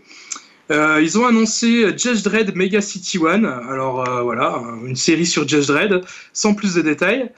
Et enfin, euh, ce que je considère comme la série la plus intéressante, c'est l'annonce de l'animé Deadpool, qui sera destiné à un public adulte avec pas mal de violence, de trash et d'humour débile propre au personnage. La série verra la participation du coolissime Donald Glover, l'acteur de Community, qui sera prochainement dans Spider-Man Homecoming et aussi futur Lando Calrissian dans le film Han Solo. Parce que bon, on n'a pas encore parlé de Star Wars, là, faut pas déconner. Ouais, ça faisait une heure, je me suis dit comment ça se fait qu'on n'est pas encore dans les Star Wars, c'est pas possible. Putain, tu nous en as voilà. cité des brouettes, hein. il y en a des brouettes Ouais. des séries de merde. Oh putain, c'est parti Ah, là. voilà, je pense que j'ai bien choisi mon titre avec Overdose. Ah putain, ouais. Et encore, j'ai parlé que de super-héros, hein. j'ai pas évoqué Walking Dead, Preacher, Riverdale euh, et d'autres. Euh, je pense qu'on va vite arriver au point de rupture avec toutes ces séries. Euh, ce que j'ai du mal à comprendre aussi, c'est que les audiences baissent pas mal pour les séries CW et aussi une série euh, comme euh, Agent of Shield.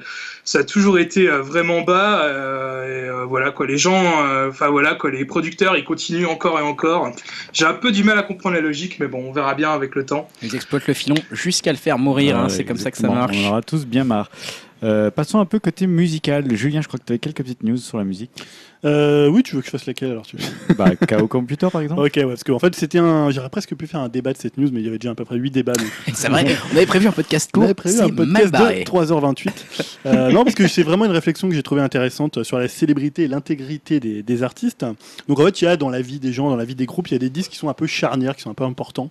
Euh, pour, euh, pour les gens qui ont à peu près 30-40 ans, il y a notamment un disque qui a fait un peu une sorte de bascule, c'est OK Computer Forcément. de Radiohead, qui est un album qui a quand même pas mal marqué euh, les gens, on va dire qu'on pas, pendant 30 35 ans Ouais, c'est ça. qui l'ont euh, qui l'ont écouté quand ils étaient qu'ils étaient ados et euh, voilà c'est un, un disque qui a été à la fois important pour les gens et important pour le groupe puisque ça leur a donné une nouvelle dimension donc personnellement c'est pas un disque que j'aime beaucoup hein. Je- voilà, je, je peux reconnaître que c'est un disque important sans trouver que sans, sans considérer que un- apprécier plus que ça. sans l'apprécier plus que ça.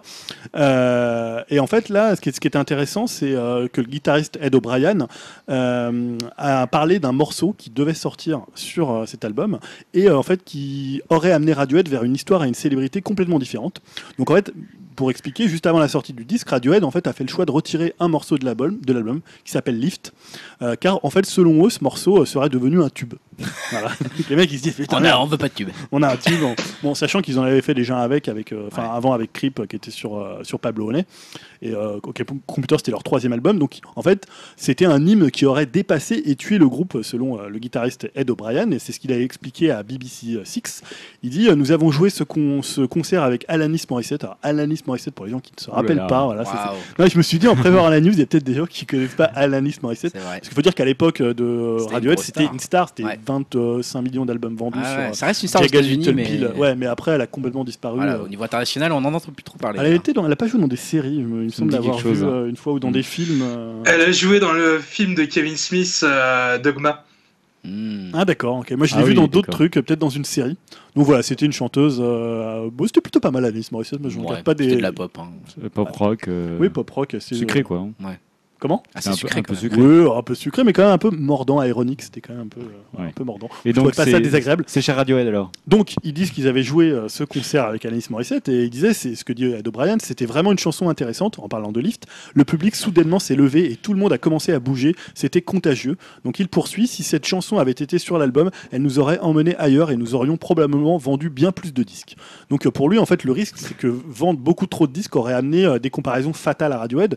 Donc, par exemple, avec le, avec euh, le Jagged, j'en parlais tout à l'heure, Jagged Little Pill d'Alanis Morissette, peut-être qu'on aurait dit, ah voilà, c'est l'album qui a vendu autant. euh, euh, voilà, et ça aurait irrémédiablement changé le groupe et ça a la perception que les gens en auraient pu avoir parce que OK Computer c'est plutôt un album assez expérimental ça reste euh, c'est un album de rock mais en même temps qui va sur des terrains déjà un peu presque avant Presque électro, hein. presque électro Ah qui ouais. fait des chansons beaucoup plus longues qui est pas vraiment un album hyper accessible euh, non plus qui est un album aussi plutôt plutôt triste donc peut-être qu'ils avaient peur que ça modifie complètement la, la perception et en fait il ajoute euh, d'O'Brien Lift a quelque chose de magique mais quand nous l'avons enregistré en studio c'était comme avoir un flingue sur la tempe c'était beaucoup trop de pression donc en fait ce que je disais tout à l'heure ils avaient peur de revivre le côté creep qui leur a complètement collé Ouais, euh, arrêtaient de jouer d'ailleurs en concert voilà, pendant pas mal d'années. hein. voilà, qui était un morceau Je, plutôt je- simple. je sais qu'ils étaient dégoûtés parce qu'aux États-Unis, euh, c'était en pleine période grunge et euh, vu qu'il il sonne un peu comme, comme un morceau grunge, Oui, Creep, euh, les ricains ils y allaient, ils voulaient juste entendre Creep et limite dès qu'ils jouaient Creep, après ils se barraient ou Ouais. c'était dans le style là donc forcément ils ont dû être aussi un peu traumatisés par ça.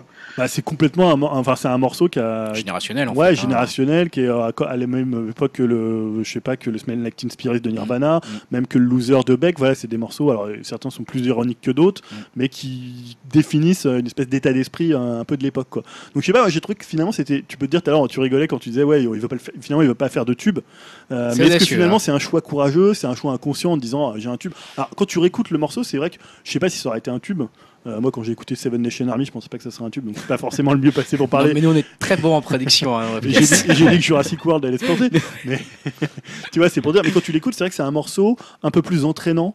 Euh, tu vois, un peu plus, euh, un peu différent de ce que tu peux entendre sur OK Computer euh, quand tu écoutes Paranoid Android, quand tu écoutes c'est déjà, déjà un luxe pour un groupe à son troisième album de se dire on va se priver d'un tube potentiel qui va nous faire connaître à travers le monde parce que il n'y a pas beaucoup de, y a pas beaucoup de groupes qui feraient ça. Ouais. Je pense qu'il y a beaucoup de groupes qui plutôt cherchent le tube. en Voilà, c'est ça. Et, en plus, allez, on parle d'une époque où les maisons de disques sont quand même ultra présentes. Ouais. Donc la maison de disques qui flaire un tube, c'est un peu le truc. Si tu le sors pas, le mec il te fusille quoi. Ça, c'est à un moment Ils donné. avaient bon. déjà quand même une relation assez forte avec leur maison de disques. Ouais, ou- c'était chez qui ils sont C'était qui C'est Parlophone ou euh, Je sais pas du tout. Je sais, mais en je tout sais cas, chez qui pouvoir sont. imposer ça à leur maison de disques, c'était Ouais. balèze. Mais tu vois, le morceau, il avait un petit, un petit côté Coldplay avant l'heure, donc un truc Ah un ouais. peu hymne de stade, comme disait, euh, comme disait O'Brien. Euh, voilà. En même temps, est-ce qu'on peut prévoir un tube? C'est un peu le débat qu'on a vu une fois. Il y avait des, des, C'est heures vrai. de calculs où les gens essayent de, de mettre tout un tas d'algorithmes pour essayer de comprendre comment on fabrique un tube. Et après, ils essaient de, re- de générer des tubes euh, avec des machines pour voir si ça fonctionne. Et finalement, ça fonctionne pas forcément. Il y a une espèce de truc comme ça d'alchimie ou d'un truc magique qui fait que, que ça fonctionne. euh, voilà. Et, euh, mais en même temps, est-ce qu'on peut pas dire qu'il y a des morceaux qui, t'en parlais tout à l'heure, des morceaux, euh, on parlait de Creep, des morceaux qui vont tuer un artiste Tu vois, Ah bah qui, ça, euh, Starway to Heaven pour Led Zeppelin, alors ça les a pas tués, mais maintenant on les associe vraiment à ça. Mm. Et Seven Nation Army pour les White Stripes. bah, il y a des groupes qui préfèrent après se séparer ou faire complètement Ouais. autre chose. Mais d'ailleurs, même euh, OK Computer, euh, Kid A n'est pas un hasard pour avoir Ouais. sorti Kid A. C'est parce que OK Computer est sorti avant et parce qu'ils ont eu une certaine image collée de ce groupe un peu rock, euh, Mm. dépressif. Et après, ils se sont dit, bah non, on va passer à l'électro, Ouais, on va ça. surprendre tout le monde, on va tout casser. Oui, donc, t'as beaucoup de groupes qui font un album en réaction au précédent ou au Clairement, succès du A, on peut penser qu'il y a une réaction à OK Computer, même ou une construction, mais aussi une réaction, clairement. Mais bon, c'est intéressant de savoir qu'ils en avaient déjà les moyens à l'époque euh, de se dire bon, non, on prend pas, on prend pas ce petit tube, on s'en Ouais. fout. Non, mais c'est courageux. Moi, je trouve ça courageux perso, hein, mais bon, voilà.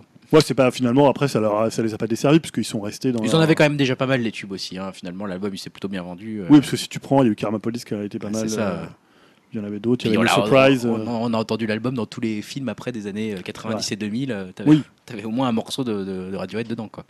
Et alors là, peut-être plus qu'un tube, finalement, c'est aussi euh, le territoire musical vers lesquels ça leur C'est emmené. Après, ça peut te contraindre à faire un peu la même chose pour euh, faire plaisir à Tout une le monde n'a certaine pas frange de ton envie, public. euh, tout le monde n'a pas envie d'être Muse, tout le monde n'a pas envie de Voilà. jouer dans des stades. Mm. euh, bon, et en plus, je sais pas si lui, il est très doué dans les stades. La fois où on l'avait vu en live, là, oh là là, Ah, tu parles de. euh, Ouais, ouais, de- comment de.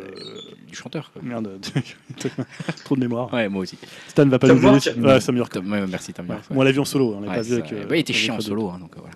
non, mais je sais qu'ils sont Bah très ouais, bons en groupe. Ouais, mais- Moi, j'ai vu une fois Radiohead en live, c'était quand même bien. Non, non, mais je rigole, je sais qu'ils sont très bons en live, ils sont d'ailleurs connus pour ça, mais c'est vrai que non, mais on peut comprendre aussi qu'effectivement, ils n'aient pas forcément envie d'être le groupe qui va faire ce morceau-là. Déjà que Creep les avait. euh, Mais je crois qu'ils l'ont très mal vécu quand même. Ouais, Creep, ouais, hein. Ils l'ont vraiment très mal vécu, donc c'est normal qu'après, ils n'aient pas forcément envie d'enregistrer. Et, euh, et tu, et tu- on en parlait, mais tu vois, un, un- un album euh, comme, euh, Smell- comme un morceau comme Smell Like Teen Spirit, enfin Never, euh, Nevermind pour euh, Nirvana, c'était c'est plus un cadeau empoisonné finalement qu'une chance quoi.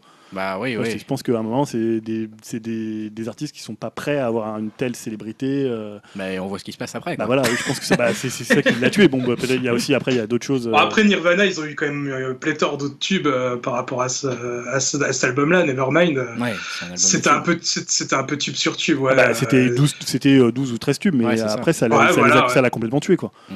Tu vois, tu prends In Utero, il est assez différent. Et Ouais, c'est vrai qu'il avait reçu un accueil un peu glacial à l'époque, si je me rappelle. Ouais, alors c'est un très bon disque d'ailleurs. Ouais.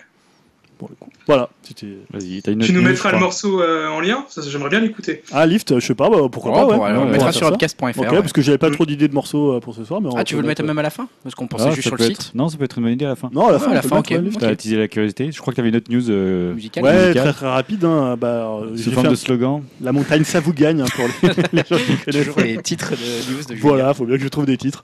Parce qu'après, il faut remplir le conducteur, donc il faut des titres. hein.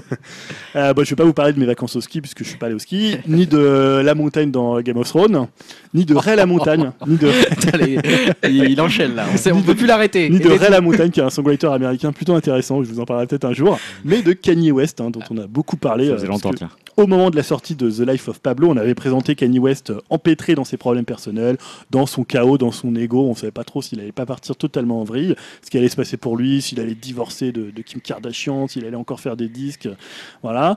Et on, bah, on se demandait même comment artistiquement il allait sortir de tout ça, parce qu'il était un peu. Il s'était bah, fait interner, non Ou truc Ouais, comme ça, il avait été, il avait été demandé ouais. à se faire interner. ouais. bon, même c'était ses proches qui avaient. Ah oui. D'accord, ok. internet, mais c'est vrai qu'il avait plutôt pété un plomb. Il avait, euh, voilà, il, il avait pété un plomb notamment sur Twitter euh, avec aussi, je crois, Taylor Swift. Euh, bah, comme souvent, le meilleur remède à la folie, bah, c'est de se faire discret, de prendre un peu de recul et de s'isoler, ce qui n'est pas forcément facile pour euh, Kanye West, qui est quand même quelqu'un d'assez omniprésent. Et donc, il est parti, selon le site TMZ, composer son nouvel album dans une résidence perchée sur une montagne. Voilà. c'est original. Euh, dans le Wyoming, donc euh, c'est un peu, tu vois, le trou du cul du monde Ça doit pour les ça. Américains. Euh, voilà, on l'imagine tel un moine Shaolin, méditant et bouffant des fruits secs, euh, en train de composer des haïkus musicaux. Donc, je sais pas ce que ça a donné musicalement. Et signe de son retrait du monde provisoire, il a supprimé ses comptes Instagram et Twitter, tel un punk des temps modernes. Voilà, Waouh, il a envoyé- les stars font ça tous les Voilà. 6 mois, ils suppriment leur Putain, le rebelle Ah, ça va loin. hein. Bon. Et d'ailleurs, on sait pas vraiment où il est en fait. Bah écoute, le mystère s'entretient avec ce personnage définitivement intéressant à Bah, suivre. peut-être qu'il a vu. pas, hein. Non, mais il, peut-être. il- il se prend pour Dexter Strange, il est dans Ouais. les montagnes. Ou alors il, a vu les photos des, des fesses de Kim Kardashian. Enfin, je, je dirais que ça, vous irez les voir et vous verrez. Donc, dans quelques podcasts, tu vas nous parler du dernier album qu'il a fait, quoi. Bah, On en espère. parlerait, ouais. On si espère. si c'est un bon album, Life of Pablo, En pas mal. général, euh, ouais. Allez, revenons à votre rendez-vous régulier, je dis vôtre, hein. enfin, c'est le nôtre, mais sur euh, Non, mais c'est pas grave, excuse-toi.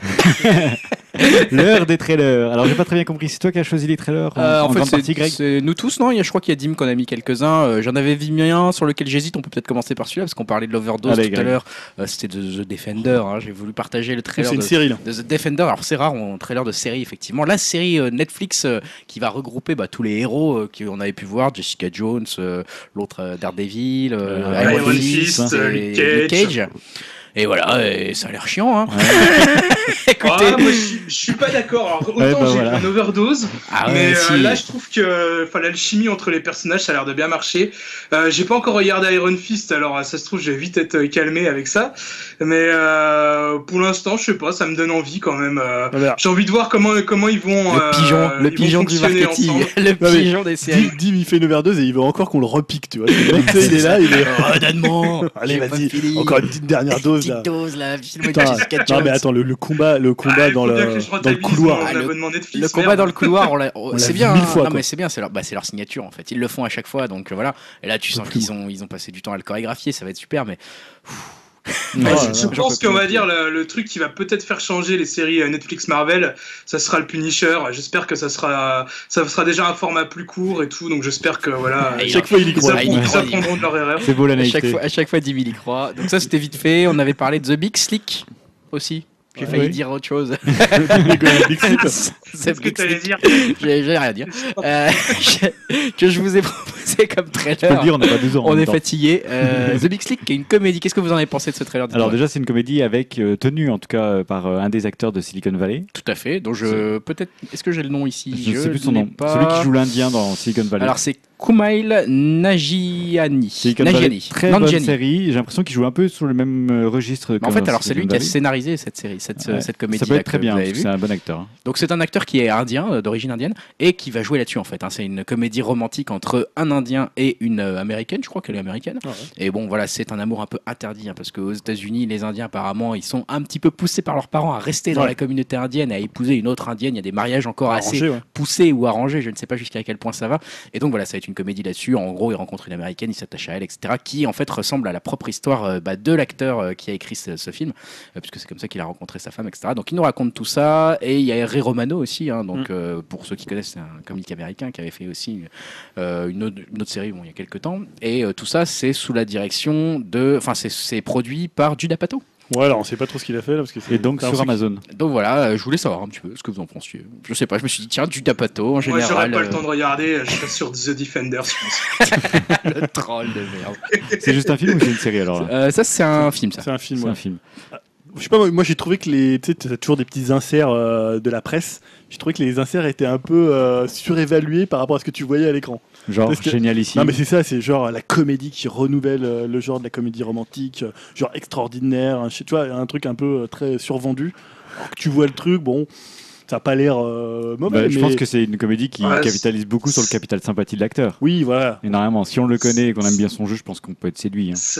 Ça- a l'air assez gentil quand même. Oh, c'est une Enfin, petite je, comédie. je suis un peu de l'avis de Julien en fait. Moi, ça m'a pas trop. euh, Un peu survendu quoi. C'est une ça petite m'a comédie pas romantique. marqué, on va hein. dire. Moi, si ça sort au ciné, pourquoi pas Je suis pas sûr que ça sortira en France. Bon, c'est une petite Bon. comédie romantique, on n'en parle pas souvent ici de comédie romantique. C'est vrai, je voulais un petit peu C'est sensibiliser petit vos côté âmes. fleur bleue de Grégoire. Voilà, c'est mon côté fleur bleu. Bon, le gros morceau, c'était Dim hein, qui l'avait suggéré, c'était Blood Runner. hein.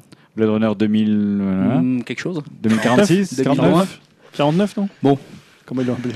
Blade Runner, donc la, 49, il me semble. la 2049. suite, euh, la suite ou je ne sais pas comment l'appeler, c'est une suite. On a eu un petit débat avant d'enregistrer, savoir si c'était une suite ou pas, justement. Ah oui, parce qu'on voit. euh, Première chose, c'est que moi je trouve que la bande-annonce respecte assez bien de ce qu'on en a vu, l'ambiance en tout Mm. cas visuelle de- du Blade Runner d'origine. C'est-à-dire que on a l'impression de reconnaître la ville euh, aussi sombre, aussi nuageuse que dans le premier Blade Runner, mais avec des effets un peu plus actualisés quand même. Il faut dire que c'est- Denis Villeneuve. Voilà, donc déjà ça, ça aussi ça, me rassure assez parce que j'aime beaucoup la façon dont il réalise.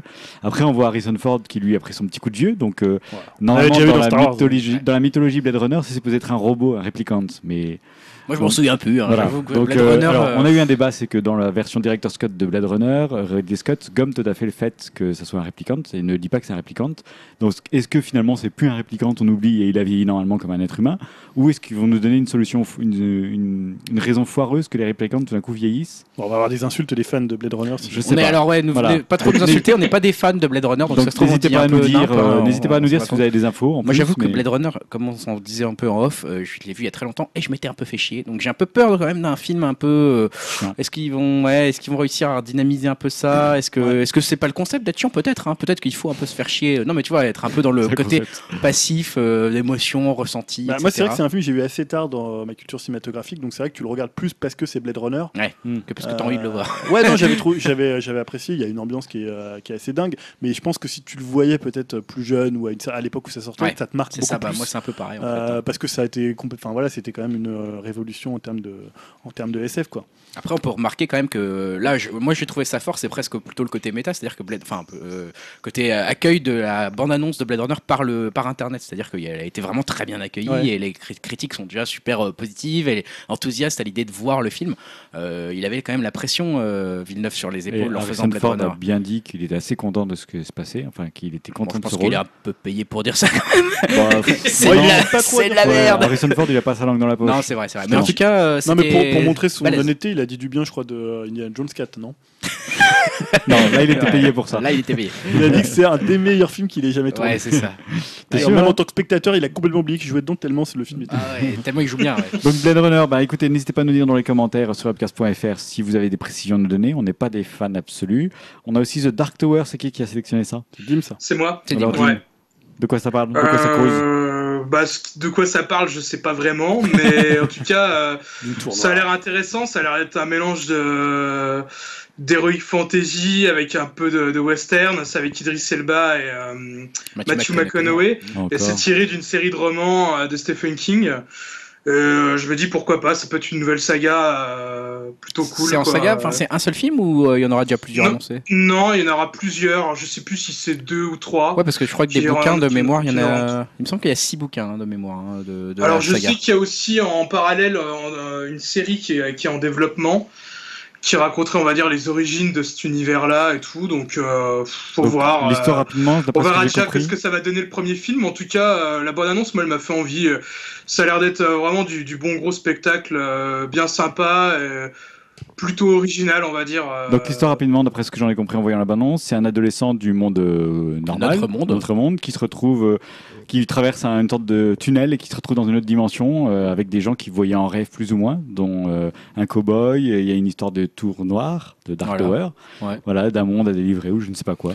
C'est ça Bon, ouais, ça a l'air d'être ça, mais euh, moi j'avoue que je sais pas, mon avis perso sur le Dark Tower, sur le trailer de Dark Tower, c'est que j'ai l'impression qu'on voit tout le film, quoi. Enfin, et je trouve qu'ils en disent vachement, quoi. Ouais. Je sais pas, vous avez pas trouvé ça Si, si. Je me suis dit, moi là-bas, c'était un projet hyper mystérieux. Je m'en souviens qu'ils entretenaient vachement le mystère. Idris Elba était casté dans The Dark Tower, un truc mystérieux, etc. On n'en savait pas trop. Euh, Les affiches essayaient de, de- de jouer un peu là-dessus, etc.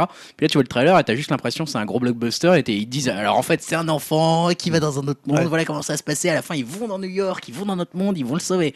Bah, pourquoi vous venez de tout me dire en fait Enfin, tu vois, Ouais, vraiment, bon, ça ils c'est un peu le mal quoi. de toutes les bonnes annonces aujourd'hui. Celle-là, elle est violente. Hein. Oh la vache, ils auraient pu jouer un peu plus le mystère. Je sais Bon. pas, Julien, toi aussi, t'avais. euh, Bon, j'ai pas été, j'ai l'impression que ça avait un peu euh, 10 ans de retard quoi. Ouais, enfin pas 20 été ans voire hypé, 20 quoi. ans. Oui, je suis assez d'accord. Ouais, C'est bizarre. peu- Hein. C'est Ouais, dommage. Un peu Euh, Matrix quand il arrête les, les de, de carreaux là.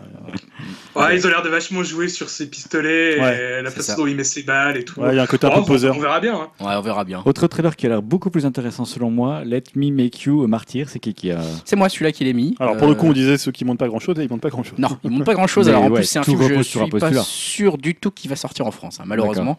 Donc en fait, c'est un trailer d'un film indé qui a mis plus de 10 ans à se faire, en fait, un faute de budget et de distributeur, qui a déjà été présenté dans plusieurs festivals euh, internationaux, euh, et notamment au Festival international de films Fantasia à Montréal, et donc qui sortira le 25 mai prochain dans quelques salles aux États-Unis. A priori, le, en VOD le 6 juin. Alors est-ce qu'on le trouvera facilement en France ou pas? Ça, je ne sais pas.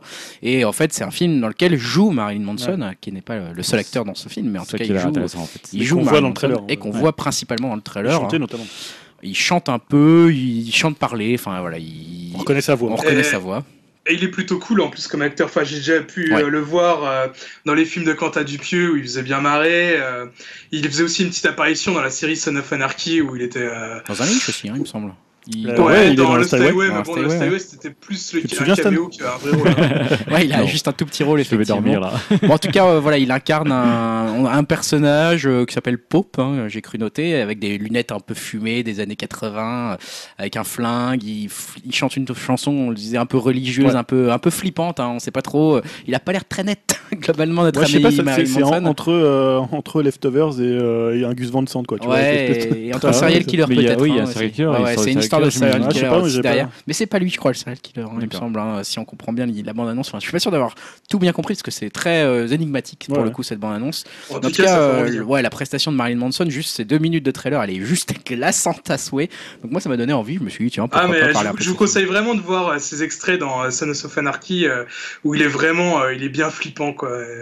Je pense que ouais, ça, c'est un, un bon, une bonne chose pour lui qu'il fasse des films euh, s'il est assez charismatique je trouve. Clairement, il, euh, en tout cas, il joue bien euh, dans cette bande-annonce. Il a l'air de bien jouer. Donc voilà, on verra si ça sort. Si on le trouve en France le 6 juin en VOD. Ok, super. Avant de passer à la partie jeux vidéo, je, crois que- je crois que Greg, tu as une petite news secrète. Petite news secrète que je pense que Julien a vu, c'est ça qui me fait toujours stresser. Alors, on prend toujours les mêmes sources pour notre news secrète. Elle est pas très, elle est pas très longue, hein. c'est euh, c'est tout simple. C'est le magazine américain Forbes qui a dévoilé sa liste des euh, voilà des fortunes un peu euh, comme il le fait chaque année. Et dedans, on a eu les 5 rappeurs les plus j'ai pas- riches. j'ai- Je l'ai vu passer, mais j'ai pas regardé. Alors les 5 rappeurs les plus riches, hein, tout Voilà. simplement, bah, c'est à vous de me les citer. hein. vous l'avez bien compris, c'est le but de la news secrète. C'est sur Kanye l'année C'est sur l'année ou sur les. C'est sur l'année C'est 2017. ce que tu as amassé depuis que tu es rappeur ou sur l'année euh, Euh, 2016 ah ça je n'ai pas la précision. Alors je pense que c'est quand même. euh, j'espère que c'est pas que sur l'année parce que c'est des sommes monstrueuses. je pense que c'est en tout. euh, j'espère. Non, Mais, c'est en euh, 2016, ça doit être. Ah bah écoute non je, je n'ai pas la précision mais on parle le premier il a il est à 820 millions de dollars hein, donc je pense pas qu'en une année il ait gagné ça quand même. Ouais, ça fait beaucoup. Ça fait beaucoup. quoi. Non non je pense que c'est euh, c'est au global. Bon, C'est- Jay-Z Jay-Z est effectivement dedans mais ce n'est pas le premier. Jay-Z est à la seconde place. hein, Ah. seconde Ke- place. Kanye West, comme je disais.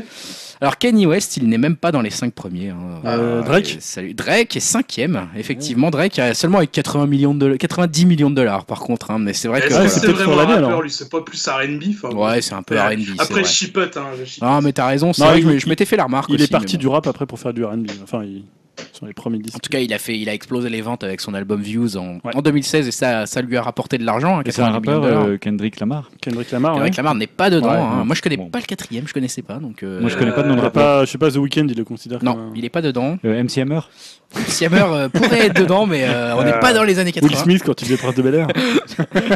Non, euh, non, il a pas réussi sa carrière américaine. Bizarrement, lui. le, le premier, c'est, on, vous le connaissez de nom, mais on l'entend pas parler beaucoup de lui Euh, euh, en tant que rappeur. euh, Nous, euh, récemment en France, en tout cas, Euh, c'est, je vais vous le dire, hein, c'est P Diddy. Ah, puis bah ouais, mais après, c'est Ah parce ouais. que ça peut être la fortune aussi sur tout ce qu'ils ont, euh, ce qui touche à côté. comme, Alors euh, en fait, il a une ligne de vêtements qui s'appelle Sean voilà. John. hein, voilà, il a un contrat de 10 ans avec la vodka Ciroc et il a, une, euh, il a des investissements dans une chaîne qui s'appelle Revolt TV. Il a produit des documentaires, etc. Et donc euh, voilà, 820 millions de dollars amassés Ouais. hein, pour P Diddy. Il y a, a pas Dr. Dre aussi? Dr Dre, il est dedans, Ah il ouais. est troisième. Donc Ah bah, de- dit après, j'ai dit c'est Dr Dre, on n'a pas le quatrième. hein. donc Dr Dre qui a euh, 740 millions de dollars. Ah ouais, parce Voilà, que- voilà. ah ouais, mais il possède plein de trucs aussi, Dr. Dre.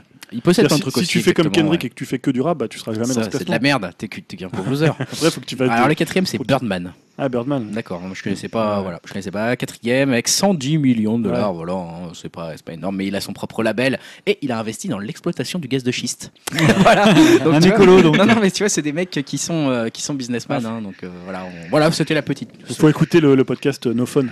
Exactement, hein, si vous voulez euh, des bons, des mecs qui s'y connaissent Ah, vraiment pour le coup en, en rap et en, en hip-hop R&B, on va dire, hein, pour être un peu plus large, c'est No Fun, collègue. À écouter en plus de notre podcast, bien évidemment. Ou à la place, si vous préférez.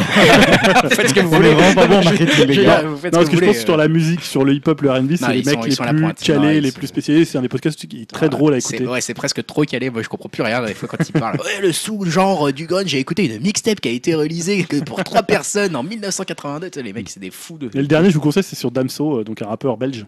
Qu'on connaît même pas de nom, nous. Ah, si, Dam- si, Damso, c'est Si, un. moi je le connais. Ah, Damso, c'est très. Tu connais euh, Dim? Bah, tu me l'as- tu me l'as conseillé. Ah non, ça c'était autre chose. Ils C'est en ont parlé dans les euh, Ah, Ils en ont parlé dans les excuse-moi, Arocs. j'ai- non de Damso, ouais. Mm. Ouais, Il sort son album. euh, Ainsi s'achève la partie divertissement. Nous allons passer maintenant à la partie. Oh, on a été bavard. Oui. Partie jeux- On a parlé 1h25. Bravo. Bon, on a moins de choses sur les jeux vidéo. Voilà, les jeux vidéo, ça sera un peu plus rapide. La partie jeux vidéo, à tout de suite. Partie jeux vidéo. Alors, cette partie-là va se composer de deux débats Ouais. et une news. Ah, il y a une news hein, quand même. ouais. Bah, il y a une news quand même. On va dire. une On va dire qu'il y a une news. Julien, tu voulais commencer par un débat. Oui, en fait, bah voilà, il n'y avait pas des news très intéressantes. On est en Non. période euh, pré-E3, donc un peu tout est un peu gardé secret, même si là, il y a comment, il y a des choses qui commencent un peu à leaker, même pas, même pas leaker. D'ailleurs, je crois que c'est Ubi qui a annoncé qu'il ferait un Assassin's Creed euh, cette année plus un, un Far Cry. Donc ils ont commencé déjà à leaker eux-mêmes. Ils se sont dit finalement, Ouais. euh, ça leak tout seul, donc autant le faire nous-mêmes. On, Ah, on en reparlera bien. de ça, mais c'est vrai que le côté événementiel de l'E3, euh, chaque année, il disparaît de plus en plus. hein, donc euh, Ouais. ça continue cette année. Donc, j'ai pas fait un débat, mais deux débats. Voilà. Le premier débat que je voulais vous proposer, c'est sur Nintendo et les tiers. hein. C'est un long feuilleton euh, d'amour-reine qui dure depuis des années. On en parle assez souvent ici. Et en fait, ces dernières semaines, avec le succès et la dynamique que connaît euh, la Switch, on a vu en fait des éditeurs tiers euh, qui étaient revenus un peu faire les yeux doux à Nintendo et pas des moindres, puisque euh, les éditeurs en question c'était dans un premier temps Square Enix et là dernièrement, Electronic Arts. Euh, alors on va peut-être un peu expliquer ce qu'on désigne en France par un éditeur tiers. Il y a peut-être des gens qui nous écoutent qui savent pas trop. C'est juste un peu pour, euh, bah, pour délimiter, pour un peu clarifier. Donc en fait dans l'industrie du jeu vidéo, on a quoi? On a euh, on a les constructeurs, donc Nintendo, Sony, Microsoft, qui sont à la fois des fabricants de machines, des développeurs de jeux et des éditeurs de jeux, donc des éditeurs de jeux, ce qu'on appelle des publishers. En fait, ils travaillent avec des studios de développement dont ils sont bah, soit propriétaires, ce qu'on appelle les studios first party, par exemple Naughty Dog, qui est un studio qui appartient à Sony, hein, qui n'est pas Sony directement, mais qui a été racheté, euh, racheté par Sony, et qui peut donc ne développer que sur des, euh, des consoles Sony, ou, ce que, bah, un jour sur PC si Sony décide, mais c'est toujours le publisher qui décide sur les first party, soit partenaire pour quelques titres, ce qu'on appelle les second party, qui sont des studios pour le coup qui peuvent garder une certaine indépendance et développer des exclus pour tel ou tel constructeur. Donc bah, l'exemple le plus connu c'est Insomniac Game qui a travaillé avec Sony euh, sur Ratchet Clank par exemple et qui peut faire des jeux pour Microsoft comme Sunset Overdrive euh, qu'ils avaient lancé au début de la Xbox One. Donc ça c'est plutôt les second party qui sont pas forcément liés par des contrats d'ultra exclusivité sur l'intégralité de, leurs titres. Et enfin on a ce qu'on appelle les studios third party qui vont travailler avec un éditeur qui sera pas forcément un constructeur de machines et qui pourra sortir ses jeux sur toutes les plateformes qu'il souhaite viser. Et en France, c'est ce là qu'on parle d'éditeurs tiers, de third party publishers aux États-Unis, pour désigner en fait des éditeurs comme Square Enix, comme Electronic Arts, comme Ubisoft, comme Activision, qui vont travailler avec leur propre studio ou avec d'autres pour proposer des jeux sur les machines des constructeurs. Hmm. Donc c'est là pour le coup, c'est l'éditeur qui décide sur quelle machine son jeu va sortir. Euh, bah, Electronic Arts, je sais pas, quand il y a FIFA, bah, ils vont le sortir sur PC, sur euh, PC, PS4, sur Xbox One. Et s'ils n'ont pas envie de le sortir à l'époque sur Wii U, bah, rien ne les empêche de sortir sur Wii U. Donc majoritairement, ces grands éditeurs tiers, euh, bah, c'est très souvent eux qui produisent ce qu'on appelle les AAA, donc c'est ces gros jeux vraiment à gros budget qui un peu sont les blockbusters du jeu vidéo, qui sont sur PS4, sur One ou PC, mais beaucoup plus rarement sur les consoles Nintendo. Alors pour différentes raisons, hein. il y a des liens qui sont un peu plus distants entre Nintendo et les éditeurs tiers que entre Sony et les éditeurs tiers, c'est-à-dire qu'ils réunissent beaucoup plus de conditions pour favoriser les éditeurs tiers chez Sony ou chez Microsoft que Nintendo. Donc il y a aussi la puissance et l'architecture des machines qui est souvent bah, assez particulière chez Nintendo.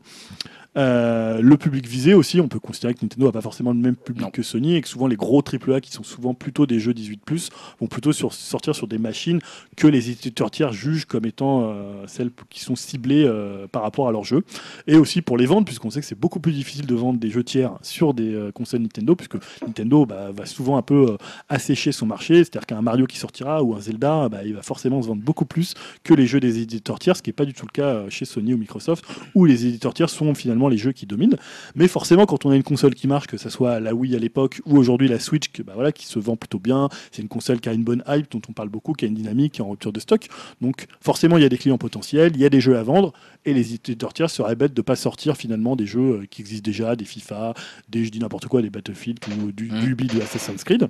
Donc le dernier éditeur, euh, le gros éditeur en date, j'en parlais tout à l'heure, à dire ce qu'il pense de la Switch, c'est Electronic Arts. En fait, ils ont joué la prudence au lancement, hein, puisqu'on se rappelle que lors du euh, reveal de la console au début, ils avaient juste annoncé un FIFA. Donc voilà, annoncer un FIFA pour les ouais. Arts, c'est pas non plus euh, une révolution. Euh, donc là, ils se sont dit très rassurés par les débuts de la machine de Nintendo. Et Andrew Wilson, PDG d'Electronic Arts, a déclaré nous sommes très confiants à son sujet. Nous sommes intervenus rapidement pour dire que nous allions soutenir la Nintendo Switch avec notre plus, grand, plus gros titre qui est FIFA.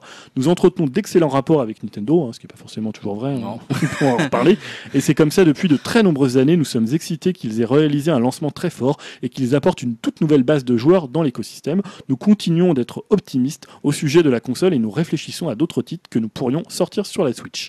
Donc la question de, du débat, forcément, c'est bah, est-ce que le regain d'amour pour Square Enix, pour Electronic Arts auprès de Nintendo euh, et plus généralement en fait des tiers euh, chez, Nintendo ça peut être le début de ce qu'on pourrait appeler un cercle vertueux pour Nintendo avec euh, finalement bah, des, éditeurs tiers s'il y a FIFA qui sort d'autres qui reviennent ou d'autres qui intensifient leur production ou finalement que quand on a un jeu qui est annoncé sur PS4 One et PC bah, ils sortent aussi sur la Switch je sais pas ce que vous en pensez. Je pense que tu rêves. je pense que, je pense que c'est le joueur de Nintendo qui rêve en toi. Ah non, moi. Peut-être que tu, tu, aimerais avoir euh, les, la plupart des gros titres, etc., pour les avoir potentiellement sur Switch, pour avoir le choix de te dire est-ce que je le fais sur PS4 ou est-ce que je le fais euh, dans mon salon, euh, j'en sais rien, avec ma Switch en mode déporté. Je j'y crois pas.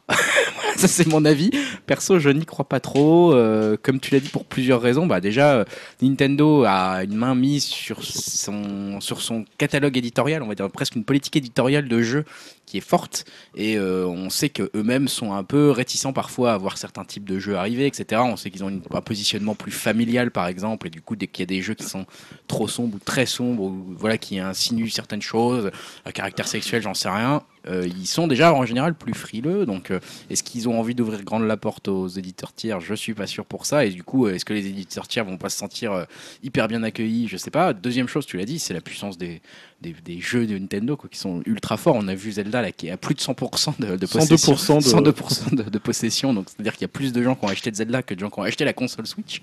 Euh, donc là, c'est un truc qui n'avait jamais été vu et qui est très révélateur finalement de Nintendo. C'est que les titres Nintendo sont tellement forts et tellement porteurs que bah, les gens qui ont une console Nintendo achètent quasiment tous les titres Nintendo et du coup, il leur reste moins de place pour les autres titres. Et ça fait encore une fois euh, le paillasson, il marque pas trop bienvenue pour les éditeurs tiers chez Nintendo. C'est montre plutôt, il va falloir vous batailler avec les gros gros titres que nous on va sortir et dont on sait que finalement les gens ils achètent une console Nintendo bah, pour avoir ces titres là. Alors, tu peux dire si par exemple là, euh, EA avait lancé son FIFA en même temps que la console. Est-ce qu'avec la hype qu'il y a eu, euh, le côté vraiment la dynamique, le- tu vois, est-ce que tu penses pas qu'ils en auraient vendu juste sur le lancement, même si Ils en les gens. vendu. Bien sûr qu'ils en auraient vendu. Oui. Ils en auraient vendu quelques-uns, mais je sais pas s'ils en auraient vendu des brouettes comme Zelda qui en a vendu des brouettes. Ah, Quoi. peut-être pas autant que Zelda, mais je pense qu'ils auraient pu se positionner. Quand tu vois qu'un jeu comme One to Switch s'est vendu à un million d'exemplaires, quand tu alors C'est un jeu. Nintendo, mais quand tu vois même que Bomberman qui, est s'est vendu à 500 000 exemplaires, Ouais. tu dis un jeu avec la, Non, mais la puissance, euh, la notoriété de FIFA, est-ce que finalement c'était pas plutôt le bon moment plutôt que d'attendre? Ah bah de toute façon si, ça par contre c'est une autre réflexion qu'il y a à faire après, c'est sur l'accompagnement des tiers par rapport à Nintendo. C'est-à-dire que là ils le disent maintenant, c'est presque un peu tard les gars. C'était il y a presque un an qu'il fallait commencer à supporter, à être du côté Nintendo et à dire on pense que la Switch va marcher, donc nous on sort des jeux à la sortie. Et aujourd'hui clairement quand as une, une- tu, tu possèdes une Switch, hein, Julien tu peux me dire si je me trompe, mais euh, il y a quand même un côté, euh, on se retrouve un peu comme avec la Wii U au moment où il n'y avait pas beaucoup de jeux quoi. Ouais. C'est-à-dire que tu as un peu l'impression que t'as pas grand-chose à faire une fois que tu as terminé ton Zelda, euh, t'as fait, t'as fait un peu de Puyo Puyo Tetris, euh, voilà, t'as pas des millions de jeux. Clairement, euh, maintenant, moi, je sais que je vais sur le catalogue euh, virtuel et j'achète beaucoup des jeux qui sont Ouais. proposés sur le catalogue virtuel juste pour avoir des jeux sur ma Switch. Et du coup, je sais que les jeux, par exemple, euh, comment ça s'appelle, les trucs de World of Goo, là, euh, ce genre de trucs Ouais. qui sont sur la console, sur le, la- la- Les shops. la- ouais, sur les shops, marchent bien et ils se vendent très bien parce Ouais, que les gens, tout simplement, veulent des jeux sur leur Switch. Ah, puis on avait parlé de Sniper Clips aussi, Voilà, qui des 400 qui 000. euh, cartonnent parce que les gens veulent des jeux sur leur Switch. Et tous ces petits éditeurs tiers là qui ont été mis en valeur parce que c'est aussi des indés, etc., et que ça arrange Nintendo de se faire ça au niveau de l'image, euh, bah là c'est bien parce que eux ils ont, ils ont joué le jeu vraiment. Mais là pour le, les ou ce genre de truc, t'as envie de leur dire, mais c'est presque un peu trop tard. En fait, vous allez arriver, la Switch elle sera sortie. Parce que là on parle, ils disent, on va la soutenir, mais d'ici à ce qu'ils le fassent, il faut quand même qu'ils reprogramment un petit peu leur jeu, qu'ils l'adaptent, etc., au game, euh, au, au Nunchuk, euh, pas au Nunchuk, au Joy-Con, etc. Euh, ça va pas Ah, ils sortir pas obligés, ils sont pas obligés. Non, mais Ils bon, peuvent. ça, ça va sortir pas dans les six mois, encore dans un an peut-être. Donc, euh, Mais tu vois, est-ce que le fait que de vendre un FIFA, tu vois, en plus la pub elle est toute trouvée, tu dis bah on sort FIFA, vous y jouez partout, partout où vous voulez, Ah, mais je trouve vous l'emmenez euh, dans le métro, vous l'emmenez dans le train, vous êtes avec des amis, tu vois, enfin ils font la même pub que ce qu'ils font avec Mario Kart, Mm. et finalement c'est un argument de vente pour un FIFA, c'est-à-dire t'avoir ton FIFA de poche, euh, qui est le même euh, que sur ta console, tu vois, c'est pas dur à vendre, alors que sur la Wii U c'était un peu compliqué, Ouais. ils avaient fait un truc avec le, le gamepad. Est-ce que là finalement il n'y a pas un boulevard pour certains jeux, alors je dis pas tous les jeux des éditeurs, mais certains jeux, là on voit que Minecraft vient de sortir, apparemment il cartonne, bon après Minecraft c'est un phénomène euh, Oui. qui cartonne de sur toute façon, il cartonne. il cartonnait même sur Wii U quoi. Ouais. Donc c'est de dire quand même le, le truc. Bah, je sais pas, je, je, je, voulais, je, je vais pas aller prendre la parole non plus de Stan Eddy, mais moi je pense que effectivement, euh, enfin, euh, moi, même moi, je suis pas du tout euh, joueur de FIFA, mais ça me plairait de pouvoir jouer à FIFA sur la Switch, mais plus parce que le concept de Switch est hyper porteur et que les gens commencent à s'en rendre compte, et qu'effectivement c'est super de pouvoir jouer où on veut et de jouer en mode déporté, et qu'effectivement ce genre de jeu aurait pu bien se prêter à la Switch. Maintenant, j'ai peur que bah, ça va mettre longtemps à sortir et qu'entre temps, il y aura eu d'autres jeux Nintendo, il y aura eu d'autres choses qui vont se passer. Il va se passer du temps quand même avant qu'on ait les grands jeux des grands éditeurs. Ils sont peut-être réveillés un peu tard. Je Alors on pense sait que a des jeux, euh, des jeux en préparation. hein. Même Et des puis, jeux euh, ouais. Ouais, vas-y, Dim. Euh, ce que je voulais dire aussi, alors euh, c'est vraiment pas une critique envers la Switch, c'est pas péjoratif ce que je vais dire, mais euh, ça fait quand même quelques années maintenant que les consoles Nintendo, je considère ça un peu comme des consoles à points, où c'est des, voilà, c'est des consoles pour les jeux Nintendo et point barre. Et généralement, ceux qui achètent des consoles Nintendo, c'est des fans de jeux vidéo, et ils ont aussi bien souvent d'autres consoles comme la PS4 ou la Xbox One, voire même un PC à côté pour pouvoir jouer aux autres jeux. Euh, est-ce qu'ils seraient prêts, on va dire, à acheter des, euh, jeux euh, d'éditeurs tiers sur leur Switch alors qu'ils seraient peut-être plus beaux sur une PS4 voire un PC ou, voilà quoi. Est-ce que ça marcherait vraiment pour eux de, sortir des, des jeux comme ça quoi? Bah, surtout, c'est vrai que la Switch, c'est une console qui arrive en milieu de génération, donc euh, les joueurs de FIFA, bah, ils sont sur leurs machines respectives. C'est-à-dire, si t'es FIFA, t'as ta bande de potes qui, avec qui tu joues ou tu joues Bah en ouais. ligne, donc t'es sur PS4 ou t'es sur, euh, je sais pas, sur Xbox One ou bah, sur PC. Mais c'est vrai que tu vas pas. Après, ça peut être juste un FIFA, comme tu dis, un FIFA d'appoint. C'est-à-dire que le, le type qui veut continuer à jouer à FIFA quand il est dans le métro, euh, Mm. voilà. Si t'as un bon FIFA, même s'il est pas forcément euh, techniquement totalement identique à une version PS4, s'il tient la route sur la, en mode portable, ça peut être quand même intéressant. Après, FIFA est pas connu pour euh, avoir, euh, enfin, je veux dire, c'est beau, etc. Non, mais c'est pas, même- un moteur graphique complètement dingue. Parce que, je, je pense que Dim aussi dit à travers euh, sa réflexion, c'est euh, effectivement quand un jeu, on va dire vraiment triple A qui sort et qui va sortir sur toutes les consoles. euh, et qui demande, on va dire, euh, un visuel, euh, voilà, qui, qui demande de la, de la puissance graphique derrière. Est-ce que tu as vraiment envie de l'avoir sur Switch? Parce que la Switch, il faut pas se leurrer, elle est pas non plus ultra puissante. Non. hein. Voilà, on- ça, se, ça se ressent, ça reste une console également portable. en Ouais, plus. ouais. Il y a un euh, compromis, Est-ce que tu as vraiment envie là-dessus? Ça, je suis moins sûr. Tu vois, autant euh, effectivement, comme tu disais, un petit FIFA, pourquoi pas C'est un, plus un petit jeu entre guillemets, sans être péjoratif non plus. Mais voilà, tu n'as pas besoin de voir les visages en 3D euh, hyper bien modélisés, même si c'est bien de l'avoir, mais c'est pas obligatoire. Euh, effectivement, dès que tu vas arriver dans des jeux, euh, voilà, beaucoup plus triple A et beaucoup plus euh, jouant beaucoup plus sur le graphisme, euh, j'ai peur que les gens se disent, bah, je vais peut-être pas l'acheter sur ma Switch, je vais peut-être l'acheter plutôt sur mon PC à 3000 euros, quoi. Enfin, Bah, pour les gamers. surtout que FIFA, enfin des jeux comme FIFA ou Call of Duty, c'est des gros best-sellers. Il y a, je pense qu'il y a quand même beaucoup de gens, ils achètent que deux jeux dans l'année, c'est FIFA et Call of Duty. Ils préfèrent peut-être l'acheter sur euh, une machine plus puissante, quoi. Euh, comme euh, on va dire, voilà quoi, un Mario ça se vend super bien et les gens ils l'achèteront exclusivement sur sur une console Nintendo. Enfin de toute façon ça sera que que sur console Nintendo, mais un, Call of ou, ou un FIFA, je pense que les gens il y a quand même un gros parc de, de PS4 qui, qui est déjà installé et les gens vont continuer à l'acheter sur PS4. Je, suis pas sûr que ce soit des jeux qui soient super, on va dire, enfin, qui auront un, un énorme succès sur Switch, quoi. Stan, je sais pas si tu as un avis sur. euh, Euh, moi, ça me fait juste dire qu'en fait, la Switch, elle est dans une position assez intéressante qui est pas frontale avec la PS4 et l'Xbox. Mm. C'est-à-dire que je pense pas qu'on puisse se poser la question de euh, est-ce que je vais acheter un jeu parce qu'il est plus beau sur PS4 ou Switch? La question qu'on va se poser, c'est est-ce que je veux acheter un jeu euh, la- de quelle façon je veux consommer mon jeu Ouais. en fait? On entend beaucoup ce discours-là actuellement, c'est qu'il y a des gens qui rachètent des jeux indés qu'ils avaient sur PS4 pour Switch parce qu'ils peuvent y jouer dans le canapé ou dans le métro ou autre part. Et en fait, la Switch, elle a cette puissance-là, c'est-à-dire que s'il y a des gens qui préfèrent sacrifier les graphismes pour la convivialité, ils vont acheter sur Switch ou inversement quoi. Ouais. Donc euh, Donc c'est peut-être à l'éditeur de, de savoir quels jeux peuvent avoir un, Euh, un- pour moi, un usage différent. pertinent le être- FIFA, le FIFA sur la Switch par exemple peut Ouais. être une alternative pertinente à un FIFA sur PS4 parce qu'en effet tu peux sortir avec ta Switch et aller aller acheter tes potes quoi avec. Ouais. De même qu'un Mario Kart il est génial pour ça quoi sur Switch en tout cas. Donc est-ce qu'un Assassin's Creed sera pertinent sur la Switch Mm. Pourquoi pas parce qu'on se dit du coup euh, Assassin's Creed on passer des heures et des heures à, à trouver des drapeaux et des conneries. Peut-être que je serais content de pouvoir le faire Mm. dans mon lit ou aux toilettes plutôt que devant sur l'écran monopoler dans la télé. Mais il y a un côté, euh, enfin, je sais pas si c'est parce que je suis pessimiste ou quoi là-dessus, mais je trouve qu'il y a un côté très très opportuniste. Alors bien sûr, c'est le marché du jeu vidéo, Oui. donc c'est comme ça que ça se passe. Mais euh, c'est facile de dire on est derrière Nintendo, etc. Maintenant qu'on est rassuré par les chiffres de la Switch, enfin, je veux dire, ils auraient pu aussi se dire, euh, Non, nous on les, on les soutient depuis le début, etc. Euh, je sais plus qui avait fait Zombie ou là. C'était Ubisoft. C'était Ubisoft. ouais. Mm. Et, euh, voilà, il y avait une prise de risque, Après, il y a, y des, il y a mais- des antécédents entre Electronic Arts et Nintendo. On sait que Electronic Arts, à l'époque de la Wii U, devait euh, fournir Origins, donc euh, travailler un peu sur l'architecture euh, online de, de la Wii U. Ça s'est pas fait. Voilà. Après, comme tu dis, c'est du business. Euh, Non, c'est du business. Je comprends bien que la relation, elle est, elle est clairement dans les chiffres. Voilà. Faites-nous une nouvelle Switch qui va marcher, on vous donne des jeux.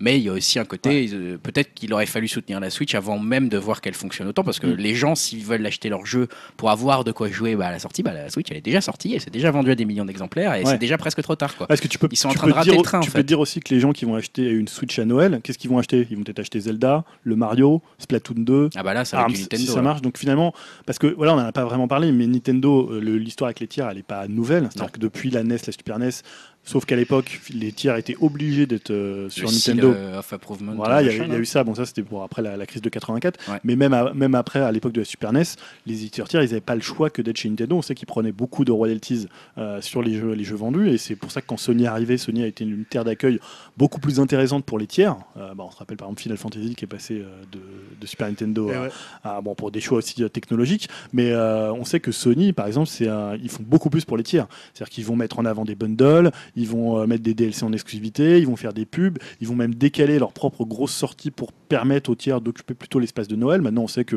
bah, un Uncharted 4, ça sort plutôt euh, avril-mai, euh, Horizon, ça sort plutôt avril. Donc voilà, il y, a y tout un. Alors que Nintendo, ils font pas tellement ça finalement, à part le bundle avec Zombie U. Là, tu vois, bah, il y avait pas de bundle. Enfin, c'est tu vends du Zelda. Ouais. Et finalement, ils ont une position assez iconoclaste sur leur marché. C'est un, marché qu'ils assèchent eux-mêmes pour vendre exclusivement du, du jeu Nintendo. C'est ce que tu disais tout à l'heure. Donc voilà, est-ce qu'ils leur font une place? Ouais, c'est ça, c'est une vraie question. hein. Alors, ils leur mettent pas de bâton dans les roues, ils leur disent bah, venez si vous voulez vendre des jeux, mais on sait très bien, et ça, je pense que ce qui fera finalement la différence, c'est les ventes des jeux. On verra combien un FIFA se vendra. Mais est-ce qu'ils font, est-ce que toi tu sais, euh, je sais pas en lisant les news, etc., s'ils ont l'air d'être plus accueillants euh, maintenant avec la Switch auprès des éditeurs tiers, parce qu'on sait que la Wii U quand même elle s'est, plantée et que ça a fait mal à Nintendo. Mhm. Euh, est-ce qu'ils vont être plus accueillants? Est-ce que eux-mêmes on donnent des signaux comme quoi ils seraient plus accueillants avec les éditeurs tiers euh, et pas que indé, hein, éditeurs tiers, ouais. euh, tous confondus, euh, sur la Switch. Est-ce qu'ils disent à plus aux gens venez Ouais. Est-ce qu'ils filent plus facilement des trucs? Est-ce qu'ils disent on vous donne, on prend un moins gros pourcentage qu'avant, par exemple? J'en sais rien. Enfin, est-ce qu'il y a des choses là-dedans au niveau marché qui... Alors, moi, j'en avais parlé avant la Switch. Ouais. Pour moi, il n'y a eu aucun signe avant-coureur dans leurs déclarations ou dans le, même dans leurs actes qui ont fait, qui ont montré que, bah, que les. euh, Les que- éditeurs tiers étaient Voilà, bienvenus. quand tu vois la conférence qu'ils ont fait en janvier, c'était vraiment une conférence très japonaise, très japonocentrée, même s'il y avait Electronic Arts qui était là, qui était plus pour définir quels allaient être les rôles euh, respectifs chez Nintendo. Et on en avait parlé à une époque quand le monsieur indé Nintendo était parti, qui avait dit justement que Nintendo, euh, c'est Ouais. euh, bah, c'est une boîte de, de Kyoto, c'est une boîte japonaise et de Kyoto, donc c'est des gens très refermés sur eux-mêmes, qui vont pas, c'est pas comme Sony qui a une, depuis une tradition quand ils, ont, ils sont dans le cinéma, dans la musique, donc ils sont très ouverts à l'Occident. C'est une boîte totalement différente. Non, ils ont, ils font, à mon avis, ils font rien pour les occidentaux. Après, pour les indés, c'est différent parce que les indés, finalement, ils en ont besoin et ça leur fait pas forcément euh, d'ombre tu vois, c'est pas, c'est pas de la concurrence. Donc, ils ont vraiment fait beaucoup de choses pour les indés depuis la Wii.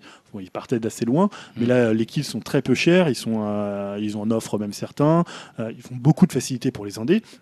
Mais pour les tiers, bah, tu vois pas de bundle euh, qui ont été annoncés, tu vois pas de tiers mis en avant lors des conférences Nintendo. Euh, on sait qu'Ubi a des jeux, mais pour l'instant, on on voit rien venir. Ouais, donc Nintendo est pas non plus euh, en train d'ouvrir les bras euh, complètement aux indés, ou en tout cas aux éditeurs tiers pour être plus large, parce qu'on Ouais, peut ouais. parler que des indés. Non, aux indés, oui, ils sont complètement ouverts aux indés. Aux indés, oui, mais pas, pas aux éditeurs tiers plus qu'avant Ouais. finalement. Euh, après, euh, ils vont retourner. euh, Est-ce qu'on, moi, j'ai toujours peur qu'on retourne dans le cycle de la Wii U en se disant, euh, bah, il n'y avait pas grand-chose parce que justement Nintendo fermait un peu trop les portes aux autres éditeurs Mm. et qu'on se retrouvait. Parfois, c'est bien, mais entre un Splatoon et un machin, il se passe quand même un mois et demi, deux mois. Parfois, il se- après, il va se passer même encore plus de temps quand on aura essoré un peu toutes les licences Nintendo. On va arriver après, comme la Wii U, il va se passer six mois, un an entre deux jeux. Et là, j'espère qu'ils vont commencer à accueillir un peu plus les éditeurs tiers parce qu'il sera trop tard. Quoi. Là, ils, Ouais, font, ils un peu les difficiles. Finalement, on rentre, euh, rentre un peu dans, dans un débat un peu, tu vois, un peu sans fin et en même temps, quelqu'un, tu vois, tout à l'heure, tu disais, ouais, enfin, je sais pas si c'était toi, Odim, qui disait euh, sur un, un- une console Nintendo, bah, tu vas acheter des jeux Nintendo. Ouais. Et en même temps, tu dis, ah, mais il y a que des jeux Nintendo et finalement, bah, au bout d'un moment, en fait, au bout d'un moment, tu le regrettes. Ouais, quoi, mais parce que... Tu vois, l'impression que c'est toujours paradoxal la position qu'ils ont. Alors, c'est une position qu'ils entretiennent, moi, je pense. Je pense aussi. Mais je pense qu'ils l'entretiennent mal, entre guillemets, dans le sens où euh, ils, ils produisent même pas assez pour eux-mêmes. En fait, ils assèchent le marché, mais ils le, ils le nourrissent pas assez, en fait, entre temps. Pour l'instant, ça va. Tout le monde est content de la Switch parce qu'ils ont, un- pour une fois, ils ont un planning là qui est bien défini. Et en gros, là, on sait que tous les mois, on va avoir un jeu, euh, notamment cet été, là, qui va être bien avec Arms et, et Splatoon, etc. Puis ensuite, le Mario à la rentrée. Euh, après.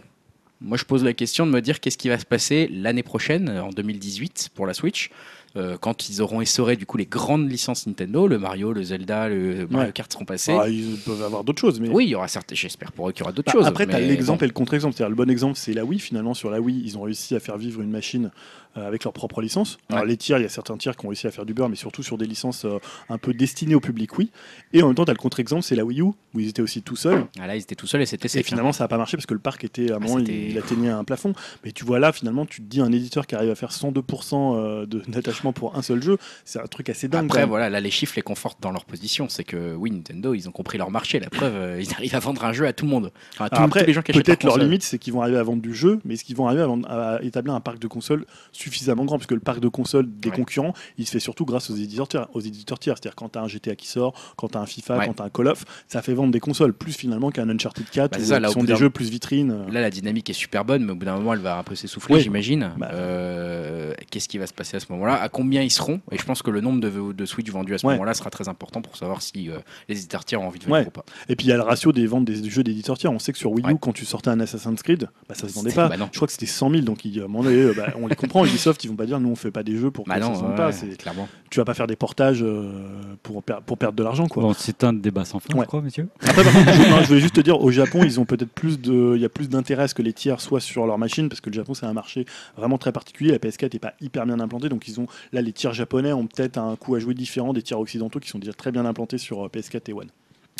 On a parlé Nintendo. Que devient Microsoft? Il n'y a pas eu une petite déclaration là cette semaine Ouais, je voulais revenir en fait sur une interview de, de Phil Spencer. C'est une interview qu'il a donnée au, journal euh, Guardian, euh, dont finalement on a assez peu parlé en, France euh, au niveau de la presse, de la presse jeux vidéo, puisque je crois que ça fait à peu près deux semaines, voire peut-être un peu plus. C'était peut-être juste au moment où on enregistrait le podcast.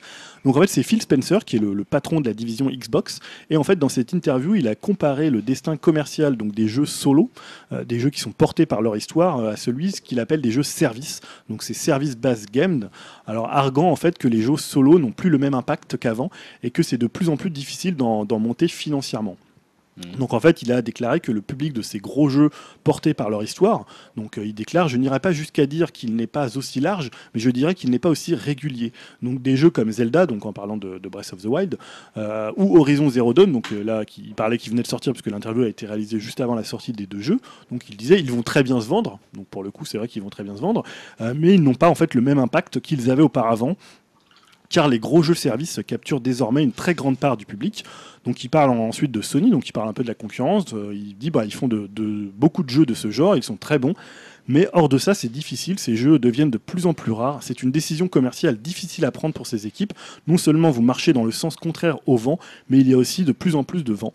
Donc ce qu'il appelle les jeux services, c'est quoi Ouais, Bah, C'est des je, jeux. Je suis pas sûr de comprendre pour Alors, ce qu'il dit Les là, jeux hein. solo euh, portés par leur histoire, bah, tu vois Ça, ce que ok, c'est. ouais. Euh, Horizon Zero Dawn, on en parlait. euh, on en parlait de, il citait notamment Zelda. Bah, les jeux, les jeux à service, c'est des jeux comme FIFA, comme Destiny, qui vont en fait rendre captif le joueur par des microtransactions. Ah d'accord, les DLC, les, les petits achats de, de Ronaldo, je sais pas qui, enfin j'y connais rien en foot.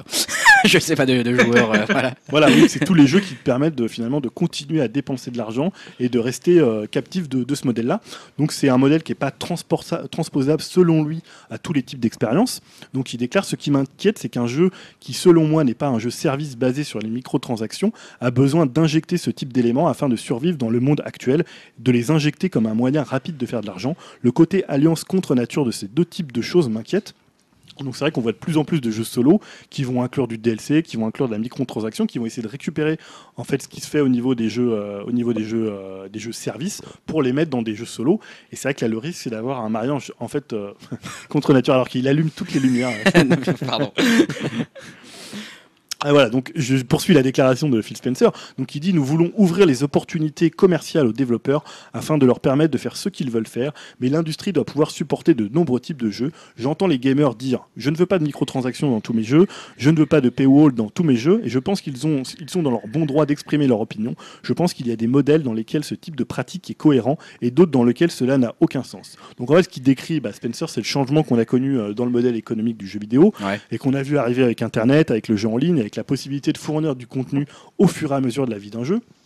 Donc ça existe aussi dans les jeux solo. hein. Bah, bien sûr, ouais, ce que j'allais dire, j'allais dire. season bah, pass. ouais, Maintenant, les microtransactions, c'est plus rare dans le. Ah, les microtransactions sont plus rares, mais on peut quand même, bah, on voit d'ailleurs Zelda, hein, même Nintendo, là, euh, il y a un Season Pass dans Zelda, et on peut acheter euh, un mode de difficulté euh, plus dur, et j'imagine que dans Horizon Zero Dawn, c'est pareil, je connais pas le jeu, mais j'imagine qu'ils ont pensé à un Season Pass ou. Euh, je sais pas y a un, il y a un season pass pour. euh, Euh, voilà, donc je disais ouais, le contenu au fur et à mesure. Euh, voilà, aujourd'hui, on sait que les jeux qui dominent le marché du jeu vidéo, bah, c'est ces jeux services qui rendent captif le joueur. Ah bah, ça, on sûr. parlait tout à l'heure des gens qui achètent juste une console pour FIFA. FIFA, tu peux y jouer toute une année. Ah bah tu, oui, vas, oui. tu vas peut-être acheter des, des choses en ligne, tu vas renouveler l'expérience. Ouais, mais tu peux acheter ton équipe, tu peux acheter tes joueurs, Voilà, tu, tu peux réacheter des autres joueurs, tu peux faire des transferts avec Voilà, les autres tu- joueurs, tu acheter peux des des- cartes ou je sais pas, je crois qu'il y a des cartes de rareté. euh, Voilà, il y a des cartes parce qu'ils ont un jeu, je crois que c'est le FUT là. euh, Ouais, donc tu peux, tu peux, tu peux, tu peux, voilà. Il y a beaucoup de transactions qui se font là-dessus pour acheter des sortes de mini cartes pour avoir des joueurs euh, hyper rares ou ce genre de choses. Ouais, ou tu prends par exemple Destiny, Destiny qui était parti sur un modèle, t'achètes le jeu de base, après t'as des DLC au fur et à mesure, ils alimentent le jeu au fur et à mesure, t'as GTA Online, Ouais. GTA Online t'achètes bah, de l'argent, t'achètes ouais. plein de choses, t'as des rendez-vous constamment, donc c'est un Oui, jeu. c'est vrai que pour les développeurs, c'est aussi un, c'est aussi rentable parce qu'ils n'ont pas à redévelopper le jeu une fois que c'est fait. Oui, voilà. Il n'y avait pas un, un truc de, comment il s'appelle le tueur là, euh, tu sais le truc où tu dois faire des, des- Hitman. Hitman, ouais, vous avez sorti une sorte de jeu comme ça épisodique. Ouais, Ouais, c'était un jeu épisodique. Ah, ouais. pour le coup, c'est un autre modèle. C'est- presque encore un autre modèle, Ouais. mais c'est presque aller plus loin presque dans le jeu. Bon, qui n'a euh, pas trop été, trop non, été rentable puisque Square Enix a décidé de s'en séparer. Mais bon, voilà, il y avait une tentative là qui était un peu de concilier peut-être les deux entre le jeu solo et le jeu euh, bah, justement ADLC quoi. Bah, typiquement, c'était un jeu solo dont ils ont essayé de trouver un En autre fait, modèle voilà, mécanique exactement, un peu emprunté Ils- des jeux, euh, des Ils jeux. voulaient que jeux l'histoire devienne le DLC en même temps. Voilà, enfin, ils voulaient c'est- essayer de fidéliser sur la durée. Ouais, euh, ils voulaient pour- en faire une série, quoi. Ouais, ils c'est voulaient ça, en faire une série. série. les termes comme une série télé, quoi. Euh, Ce qui voilà, était une bonne idée en soi. Donc, Ouais. c'était une bonne idée. Ça ouais, n'a pas marché, mais Après, c'était euh, une bonne idée. ouais. C'était original en tout cas comme On n'arrive déjà pas à regarder les séries télé, c'est pas trop. On n'aurait pas le temps de de faire jouer. chier avec vos jeux à la con là. Après, ça a marché. Bon, pour euh, bon, c'est c'est des, des domaines, euh, enfin, c'est des moins gros chiffres, mais euh, Life is Strange, Oui. Oui. C'est ça. Euh, c'est le même principe. Donc, à côté des jeux services, bah, il y a les jeux solo, donc des jeux qui sont plutôt story driven, c'est-à-dire tu vas aller de A à Z et tu vas finir ton jeu et tu vas pas forcément, euh, pas forcément y revenir. Et donc, forcément, c'est des jeux qui sont plus compliqués à faire vivre sur la durée. Donc il y a les season pass, on en parlait, il y a Mm. les DLC, mais par nature, bah, c'est des jeux, tu les joues d'une traite, bah, tu les abandonnes, tu les revends ou tu y reviens pas forcément. Ouais. Alors qu'un Call of, tu vas y revenir, un FIFA, tu vas y revenir, un Battlefield, tu vas y revenir, puisque souvent, c'est euh, bah, des jeux qui sont un peu des boucles, c'est un peu des jeux sans fin dans lesquels tu vas pouvoir rester constamment. Il y aura Ça, oui. constamment, c'est pas comme un Zelda où une fois que tu l'as fini, même si maintenant ça devient de plus en plus des jeux monde où tu vas rester énormément de temps, c'est pas un temps infini en fait. C'est-à-dire qu'il y a forcément une fin, alors qu'un Battlefield, tu peux continuellement y jouer, un Call of, tu peux continuellement y jouer, GTA Online, tu peux continuellement y jouer parce que c'est des jeux qui euh, se renouvellent, qui bouclent euh, en permanence quoi. Euh, voilà, donc je, là, c'était voilà, sur la réflexion de, de Spencer. Je sais pas ce que vous pensez de la comparaison qu'il fait entre commercialement, parce que c'est une- en fait, c'est, c'est une- ça avait quand même beaucoup parlé sur les forums. Ouais. Euh, beaucoup lui ont reproché de critiquer euh, les- des jeux comme Horizon, de critiquer des jeux comme Zelda, alors que c'est pas tellement ce qu'il fait. Non, il critique pas. Il, en fait, il dit la vérité. Enfin, c'est un peu, c'est un peu cruel ce qu'il dit, mais c'est, c'est comme ça que. Enfin, je pense qu'il donne son point de vue en tant que businessman qui cherche à comprendre comment les modèles économiques évoluent et qu'il a bien regardé et qu'effectivement, dans les faits, les chiffres euh, générés par un FIFA, etc. online. Euh, sont euh, un million de fois plus rentables, j'imagine, que d'autres jeux qui, euh, voilà, qui arrivent pas à, voilà, une fois que tu as acheté ton Zelda, bon, Zelda, encore, on l'a dit, il y a un season pass, c'était pas le cas avant, mais Mm. une fois que tu as dépensé tes 60 euros et que tu les as donnés à- pour Horizon Zero Dawn ou à autre, Mhm. aux développeurs, bah, c'est quasiment terminé. Alors que des FIFA, bah, ils te captent pour un an, ils te captent même pour plusieurs années si tu rachètes à chaque fois l'évolution du jeu. Et puis Ouais, bah, à chaque fois, tu fais des. On a vu, hein, bah, c'est- on n'est pas loin des jeux presque free-to-play. Ouais, où ouais, complètement, c'est c'est entre modèle. le modèle. Mhm. hein, c'est- C'est-à-dire que. Et euh, tu- pour aller dans ton sens, euh, EA en, sur chaque année, c'est 1,1 milliard de dollars en DLC et microtransactions hors mobile. Ouais, c'est ça. Donc juste sur le marché des consoles et, Et PC. c'est énorme. Et c'est là où on voit, parce qu'il le dit, il dit j'entends bien les joueurs qui Ah ouais. disent euh, qu'ils veulent pas faire de DLC, mais dans les faits, il a raison aussi, et ça les joueurs ont beaucoup de mal à l'admettre. Euh, si les DLC sont au- aussi répandus dans le jeu vidéo, c'est que ça marche euh, du feu de Dieu et que tout simplement, bah, c'est comme ça qu'on se fait plus pigeonner. Quoi. Tout le monde se fait pigeonner par ce truc-là, tout le monde paye du DLC, et c'est comme ça que l'industrie du jeu vidéo vit aujourd'hui quasiment, euh, bah, en tout cas beaucoup mieux que selon les déclarations de Spencer. Alors par contre, sur le côté mariage contre nature pour les jeux solo qui ont des DLC, c'est pas trop le cas finalement. Non, ça, euh, bon. Parce que maintenant, c'est assez entendu qu'il y a des season pass dans les jeux solo, qu'il y a des Peut-être que lui, il entend vraiment euh, DLC comme microtransaction au sens. euh, Genre, t'achètes une arme pour Zelda, il aurait pu avoir ça par exemple. plus courante. T'achètes une petite épée qui va Imagine pour moins Zelda, vite. voilà, ils auraient pu faire un truc comme ça où t'as une épée qui se casse pas, tu dois l'acheter, ou si elle se casse, tu dois la racheter. Ouais. Tu vois, bon. Ouais, je pense ouais. ça aurait encore T'aurais beaucoup pu. plus gueulé. bah, y a quelque part, il y a un peu ça, c'est-à-dire que aujourd'hui les DLC, les microtransactions de Zelda, elles sont sous la forme d'amiibo. Bon, c'est une autre Ouais. forme, c'est autre chose, mais si tu veux ton costume vert de Link euh, traditionnel, bah, il te faut acheter les deux ou trois amiibo, je sais pas quel amiibo qui va être le bon, et tu peux l'avoir dans un coffre que te donne ton amiibo. Donc c'est encore une autre euh, Ouais. forme d'essayer de trouver des, des solutions. Mais euh, est-ce qu'il faut opposer les deux? Non, moi je pense qu'en fait il est pas tellement critique. Il dit, euh, il dit juste, bah c'est vrai qu'aujourd'hui c'est plus compliqué de développer euh, un jeu dans lequel tu peux pas vendre après des DLC parce que bah ouais en fait aujourd'hui la majorité des transactions et de l'argent dans le jeu vidéo elle est, générée par ces microtransactions quoi. Donc euh, je sais pas pourquoi les gens se- s'enflamment trop là-dessus. C'est vrai que c'est triste à dire de se dire bah ouais ça veut dire que les jeux solo vont disparaître parce qu'ils n'arrivent pas à générer assez de cash. Bah ouais. Bah, en fait, je je pense qu'il y a deux. Il y a, il y a aussi, il y a deux. fi- Finalement, le modèle lui donne quelque part raison, parce qu'il y a beaucoup de jeux euh, bah, solo. On parlait d'Hitman, tout ça, de Tomb Mm. Raider qui se casse un peu la gueule. Par contre, tu vois les ventes de Zelda. Ah oui non mais après voilà mais des Zelda. Tu vois les ventes d'Horizon 10 ans, quoi. Est-ce que finalement aussi ça cache pas le. C'est pas un cache-misère pour dire finalement Microsoft, nous, on n'arrive plus à faire des jeux euh, du niveau d'un Zelda, du niveau d'un Horizon, en termes de notoriété publique? Voilà, on le voit les derniers qui sont sortis. Tu prends, un, je sais pas, par exemple, euh, Quantum Break, c'est un jeu qui a, voilà, qui s'est pas très bien vendu. Mm. Parce que finalement, c'est pas un aveu d'impuissance par rapport à Sony et Nintendo qui arrivent à faire des jeux euh, solo qui fonctionnent, qui se vendent. Peut-être. Ou ouais, même GTA, s'il n'y avait pas eu GTA Online, euh, les, juste les ventes de GTA suffisaient à le rentabiliser largement. Mais, mais combien de temps après C'est vrai que c'est un choix peut-être aussi. hein, peut-être de se dire qu'on n'a pas envie de passer 5 ans à développer un jeu solo euh, et que c'est une grosse prise de risque parce que s'il Ouais. marche pas, t'es t'es Tu coulé. peux pas le relancer quoi. T'es coulé et c'est pas les DLC qui vont t'aider à le vendre. Quoi. Donc, euh, Il y aura un jeu comme Zelda, tu es obligé aujourd'hui de faire du DLC pour le rentabiliser parce que c'est un développement extrêmement coûteux sur de nombreuses années. Ouais, puis c'est derrière, même derrière Zelda, c'est encore un autre modèle économique parce qu'on fait, on sait très bien qu'en fait derrière c'est la console qu'ils veulent vendre. Enfin bon, Ouais, mais, voilà, il y a d'autres questions qui se posent pour Nintendo, mais euh, ouais. Après, est-ce que c'est un aveu de faiblesse de leur part? Peut-être. hein, je ne sais pas. Là, j'avoue que euh, c'est vrai Parce que que tu vois leur catalogue à venir, il y a très peu de jeux expérience solo là qui vont arriver. bah, il y a, a peut-être pas assez de place pour tout le monde en fait aussi dans les jeux solo quoi. Effectivement, après avoir fait un Zelda pendant 120 heures ou un Horizon Zero Dawn, Zero Dawn, j'imagine que c'est pareil, c'est 120 heures, ou un The Witcher 3 ou ce genre de truc où c'est 300 heures. Euh, tout le monde ne peut pas réussir à concurrencer ces gros noms quoi. Donc de plus en plus, ils vont peut-être être polarisés par des énormes noms et puis euh, on aura de moins en moins de. Ouais. Après, les autres expériences de jeux vidéo seront peut-être des plus petits jeux dans lesquels tu feras de plus en Mm. plus de microtransactions quoi. Je sais pas. Alors je sais pas si t'es plutôt joueur d'ailleurs, plutôt joueur solo. euh, Oui, moi j'aime pas du tout jouer avec les autres gens. Ils n'aiment pas les gens. Je suis un peu misanthrope de ce côté-là. C'est marrant parce que c'est euh, fait autant de tollé, j'ai envie de dire, ce- cette intervention. J'ai l'impression qu'elle est datée en fait, cette, euh, cette intervention. C'est comme si on se posait aujourd'hui la question des DLC. J'ai l'impression que c'est acté les DLC. Ouais, c'est clair. Que les erreurs dues au premier DLC il y a 4-5 ans fait par les éditeurs, aujourd'hui ils produisent beaucoup moins ces erreurs. On se souvient, il y a quelques années, il y avait des DLC inclus dans le jeu, il fallait un code pour le débloquer ou des trucs comme ça. Ouais. Aujourd'hui, les éditeurs font peut-être la même chose, mais ils sont mieux rodés à la communication, c'est-à-dire qu'ils amènent les DLC après coup, etc. C'est Ouais, mieux Il y a encore amené. des petites conneries. hein, Il y a encore des conneries, mais j'ai l'impression qu'il y a moins d'abus, etc. Ouais. C'est vrai. Donc, euh, Bah, puis ça se vend donc à partir de Voilà, là, à partir du moment ça où ça se vend. légitime le, mais le euh, DLC, tu peux gueuler, mais tant que ça se vend. bon. Ah ouais, moi, je trouve ça. que sur, le principe, il y a plein de DLC que c'est c'est des vrais scandales, mais les gens achètent et ça les choque pas. Donc, euh, il n'y a aucun, pro- aucun problème à ce que l'industrie fasse ça, tant que chacun respecte ce qu'il veut. Mais moi, je trouve qu'il n'y a pas de débat. hein. Il dit juste que c'est beaucoup plus rentable un Tu jeu vois, qui moi, retient captif un joueur un an qu'un jeu qui te fait juste payer un mois et qu'après c'est fini. Mais il y a Ah ouais. peut-être un peu un débat dans le sens où ces jeux qui te rendent captif, bah, c'est ces jeux qui vont être joués toute l'année par les joueurs et qui vont forcément prendre la place de jeux. À une époque, on jouait à des jeux solo, donc tu le finis, je sais pas, je te dis n'importe quoi, en 10-15 heures. Après, tu passes à autre chose. Mm. Là, le problème, c'est si tu joues. Euh, D'ailleurs, ça fait pas du dégât que chez les, les jeux solo. Par exemple, on voit un jeu comme Evolve, qui était un jeu qui, avait été, qui est sorti, dont plus personne parle, qui était un jeu Oui, Avec des il microtransactions. avait un- Il avait un mauvais concept, veulent. Peut-être qu'il avait un mauvais concept, mais disons que c'est pas non plus parce que tu fais un jeu à service que ça va forcément euh, fonctionner. Mais disons que maintenant il y a des jeux qui trustent, euh, qui trustent en fait l'année, le- enfin qui trustent le temps des joueurs et donc forcément l'argent des joueurs, et que finalement autour de ça il n'y a plus de place pour des jeux.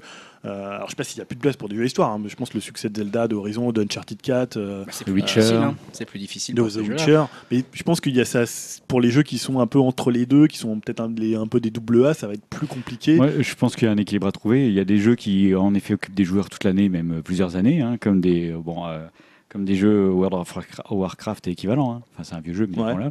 Et tu as des jeux ben, comme euh, Battlefield 1 qui réussissent plus un équilibre un peu délicat, mais qui te font acheter le jeu, qui te font acheter des DLC. Et du coup, tu joues au jeu en filigrane pendant six mois. Et après, il y a une période de latence pendant quelques mois qui te, font, qui te fait désirer à nouveau le, le, plus, le plus suivant. aussi. C'est ce qui a fait réagir Ubisoft. Les gens en avaient marre d'Assassin's Creed, ils ont arrêté. Parce qu'il y avait trop d'Assassin's Ouais, il y avait trop de. Je pense que de ce côté-là, les Battlefield, ils sont assez forts, c'est-à-dire qu'ils en produisent euh, suffisamment régulièrement dans les contenus DLC pour que les gens se- s'amusent et soient contents d'acheter, et ils arrêtent pendant quelques mois pour redonner un- une envie. Je pense qu'il y a une équipe qui peut se trouver. Tu vois Je pense qu'un jeu qui est là tout le temps, omniprésent euh, pendant un an. euh, Oui, tu tues l'envie quoi. Oui, tu, tu l'envie. Et en fait, euh, Mais regarde, Red Dead Redemption, le prochain sera certainement. Bah, coup, ça, sera un jeu solo. c'est et une, c'est une boîte qui joue très bien sur l'envie et des gens. ça compris, va. parce que Ouais, voilà, c'est euh, ce que je, je mettais en- un peu en conclusion, c'est-à-dire est-ce que, est-ce que Rockstar c'est pas l'éditeur ultime? Bah, Quand tu prends par exemple. GTA, GTA, c'est-à-dire que c'est un jeu qui est attendu pour le solo.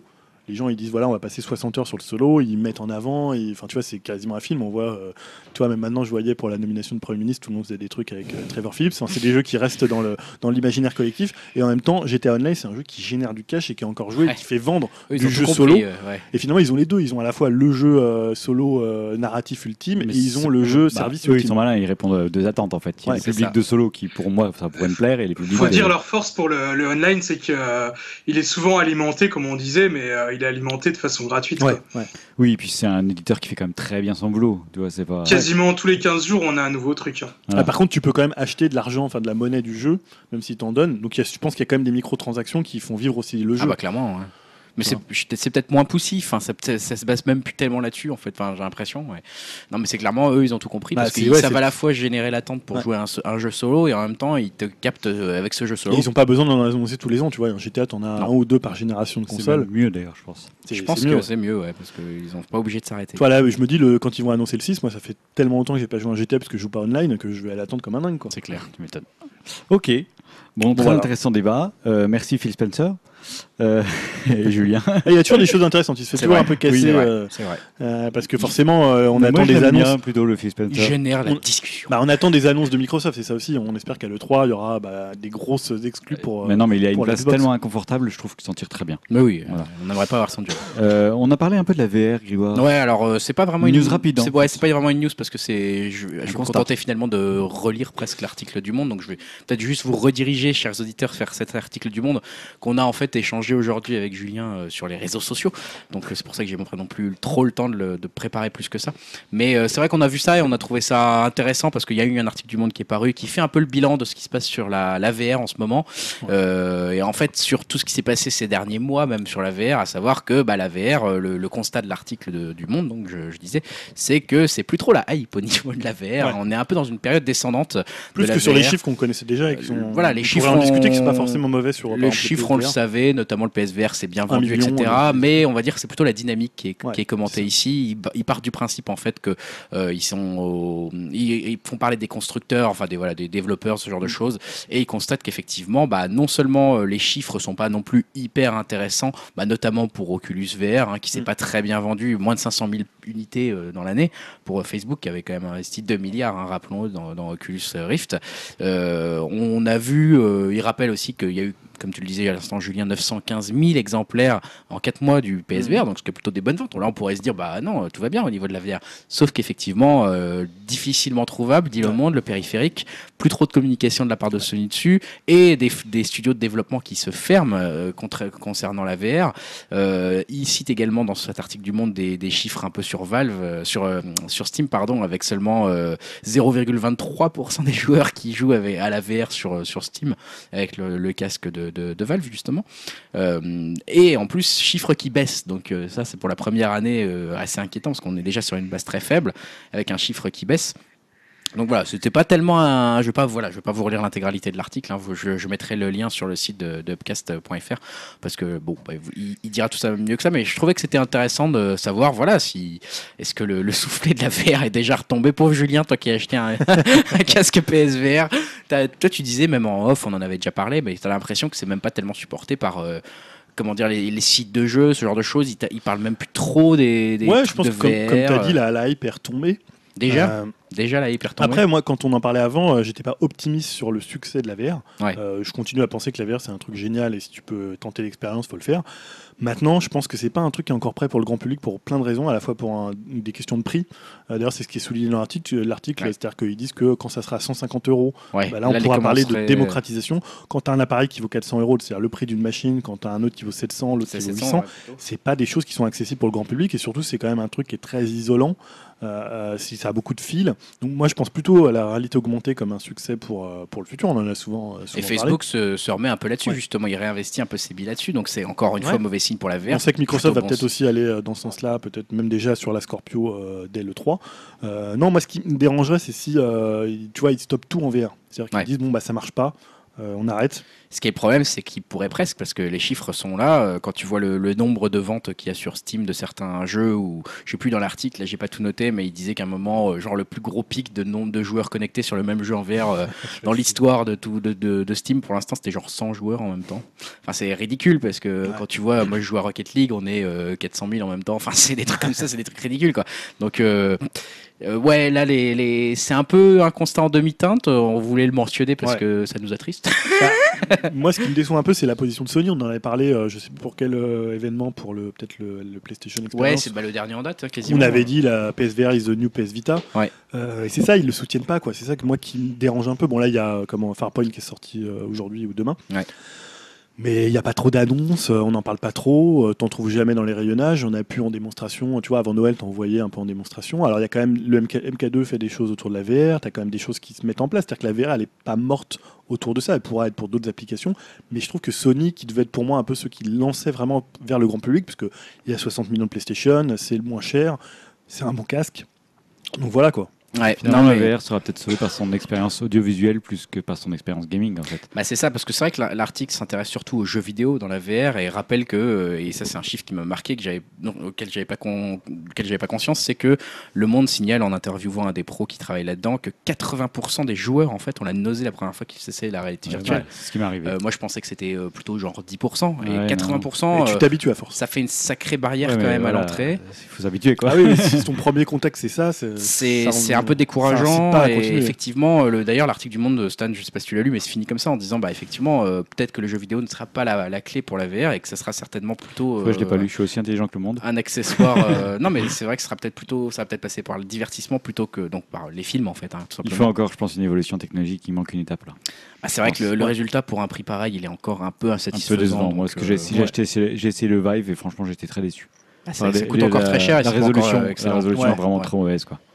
Ah, faut, Voilà. ouais, faut attendre peut-être deux générations de Ouais. mais le problème c'est s'il n'y a pas ces deux générations de casques. Si on dit, Est-ce euh, qu'elles y seront? C'est la vraie question qui va se c'est poser ça moi qui me fait peur. Encore que ça ne vende pas tellement. J'espère là-dessus, on sait qu'on se rapproche de, le- de l'E3 et qu'on clairement on en parlera dans notre numéro qui sera consacré à l'E3. On espère qu'il enfin moi j'espère quand même qu'il y aura des Euh, annonces, qu'il y aura des alors, choses sur la VR. Flash News, hein, il y a euh, HTC qui a dit qu'ils allaient présenter un nouveau casque euh, là euh, à l'E3, je crois. hein. Ils ont une exclusivité. Des Ah bonnes bon surprises pour leur euh, VR, ouais. Ah, d'accord. Un Moi, nouveau casque carrément Non, ils ont dit. Moi des j'avais bonnes surprises. entendu qu'ils ne feraient pas d'HTC Vive 2 avant quelques temps. Ouais, là, c'est ce ils qu'ils avaient avaient dit aussi. qu'ils hein. avaient quelque chose de nouveau. D'accord. Enfin, Alors voilà. après, c'est peut-être un. J'ai envie d'avoir des news Des sur la nouvelles VR manettes, peut-être, hein. euh, à l'E3, j'espère qu'on en aura. Une nouvelle sangle avec écrit Valve. un nouveau mal derrière le crâne. Très bien, super. Euh, on va passer tout de suite à la partie critique et conseil. On a une petite musique pour ça? Euh, oui. On a une musique pour ça. Donc, Musique pour tout.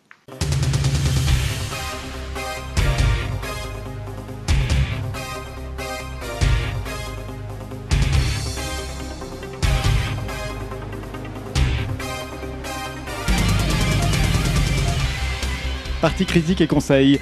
On n'a pas beaucoup entendu Dim pendant la partie jeux vidéo. T'es toujours là, Dim? Je suis toujours là. Ah, oui, bien. On va commencer par toi, mon petit Dim. Qu'est-ce que tu nous critiques ou qu'est-ce que tu nous conseilles? Alors, euh, je vais pas vraiment vous le conseiller, mais je vais vous parler d'Alien Convenant. Euh, donc, euh, alors tout d'abord, euh, je dois le rappeler, je fais partie de la team Prometheus. Le film a pas mal de défauts, comme des incohérences scénaristiques, un nombre important de personnages qui ne sont pas tous intéressants, des acteurs qui ne savent pas courir en biais, hein, n'est-ce pas, Charlie Theron Mais euh, bref, euh, j'aime vraiment ce film. Il a les couilles de proposer quelque chose de vraiment différent dans la saga Alien.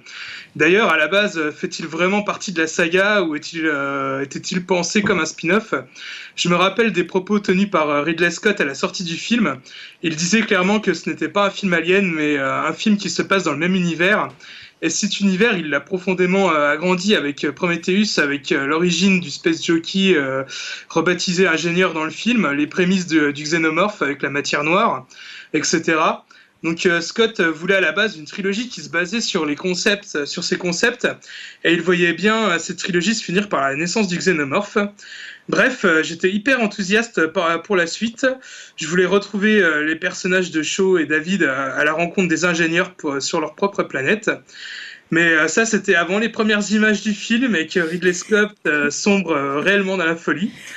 Donc, euh, exit euh, Elizabeth Shaw, exit les décors que je trouvais à titre personnel beaucoup plus beaux euh, dans Prometheus, exit les ingénieurs, euh, tout ça pour nous resservir un film euh, beaucoup plus marqué Alien, mais euh, sans avoir la grâce euh, de la quadrologie, euh, quadralogie, je sais pas trop comment on dit, d'origine.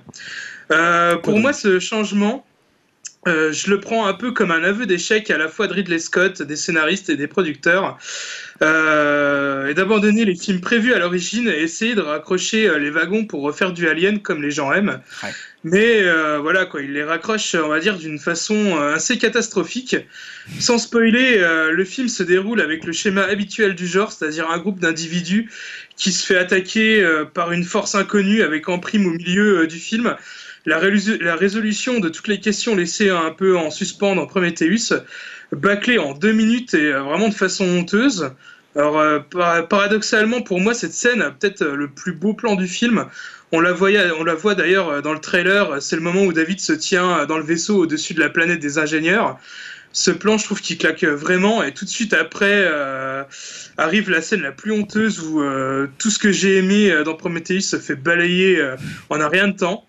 Euh, cette scène me fait un peu penser à Ridley Scott lui-même, euh, capable de réaliser le meilleur film de la saga, euh, enfin selon moi, donc le premier Alien, et aussi le pire, c'est-à-dire celui-ci. Euh, le film reprend quand même un point de Prometheus, mais c'est un défaut, et qui l'accentue pas mal, je trouve. Comme Prometheus, il y a au moins facile une quinzaine de personnages à l'écran, mais ils sont vraiment pas charismatiques. On retient vraiment que Michael Fassbender, Danny McBride, euh, qui, euh, interprète le pilote du Covenant, est le personnage de Daniels, une vraie contrefaçon euh, assez vilaine de Ripley. Euh, pour rester sur le perso de Daniels, euh, il est vraiment mais hyper mal écrit. Euh, Au début, on la voit en plein euh, vraiment euh, une vraie pleureuse, euh, rien à voir avec une Hélène Ripley euh, bien badass.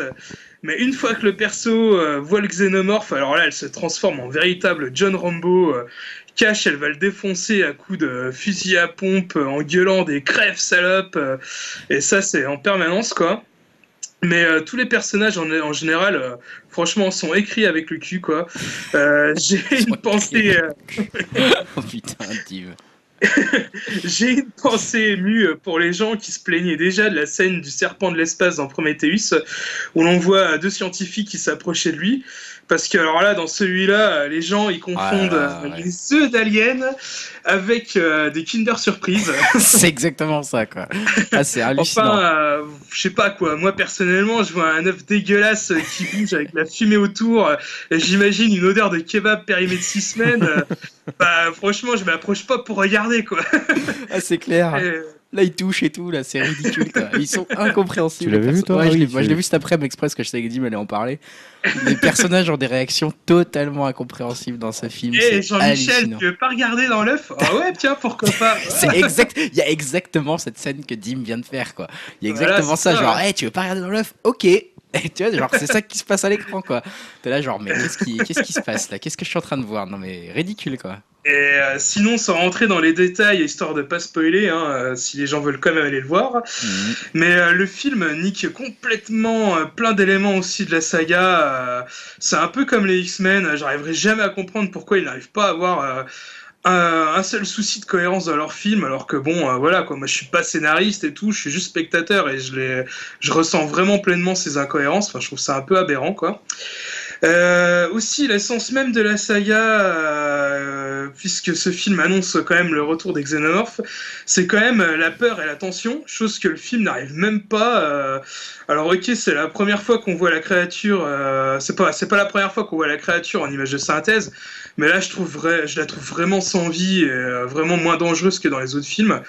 Euh, tuer un alien, je pense que ça relève quand même de l'exploit, alors que là, ça a l'air d'aller tranquillement, quoi. Tellement la créature, elle est conne, quoi. Enfin, on fait ce que tu veux, quoi. Allez hop, c'est bon, on bute un alien, et qu'est-ce qu'on fait ensuite? Bah, on se boit un petit Jack's Pépouze, euh, on se fait une omelette ou on baisse dans la douche, quoi. Je précise que j'invente rien, hein, Non, toutes les c'est scènes vrai. sont là. Je valide, hein, c'est exactement comme ça que ça se passe. C'est assez hallucinant ce film. Et euh, pour trouver quand même quelques points positifs, je dirais que la réalisation reste assez belle euh, quand elle filme les grands espaces ou euh, les décors. Euh, Danny McBride est cool, mais bon, euh, voilà, je suis vraiment pas objectif. C'est euh, Kenny fucking Powers quand même, c'est le mec le plus classe du monde, quoi. Donc voilà, quoi. Le personnage de Michael Fassbender reste aussi intéressant. L'acteur est moins en mode je m'en bats les couilles, je suis magnéto, filez-moi mon chèque pour que je joue dans votre bouse. D'ailleurs, je pense que c'est un peu tout le dilemme intérieur de Ridley Scott parce qu'il se sent obligé de refaire un faux remake d'Alien euh, pour que ça marche, alors que je pense qu'il en a vraiment rien à foutre. Et le seul élément qui l'intéresse vraiment, bah, c'est ce fameux, personnage euh, interprété par Michael Fassbender de Cyborg qui est obsédé par la création. Mais bon, euh, pour conclure, je dirais que vraiment j'ai détesté ce film qui flingue la licence et qui est super mal écrit, avec des personnages ultra cons. Franchement, j'espère que Ridley Scott va passer la main pour la suite, ce qui, à mon avis, n'est pas près d'arriver, vu qu'il a plus ou moins fait barrage au Alien euh, développé par euh, Neil Blomkamp, le réalisateur de, de District 9. Ouais. Ou alors, j'espère que le film va bider, histoire que la licence repose en paix, euh, ce qui est peut-être plus probable. Je sais pas. hein. Euh, le film n'est pas encore sorti aux États-Unis, mais en Europe, euh, pour l'instant, euh, les résultats sont vraiment super frileux. Quoi. Ah, bah ça, c'est une bonne nouvelle. Ça marche beaucoup moins bien. Alors, je sais pas si Greg ou toi, Stan aussi, je sais que tu l'as vu, avec quelque chose à rajouter. Bah non, t'as tout dit. Hein.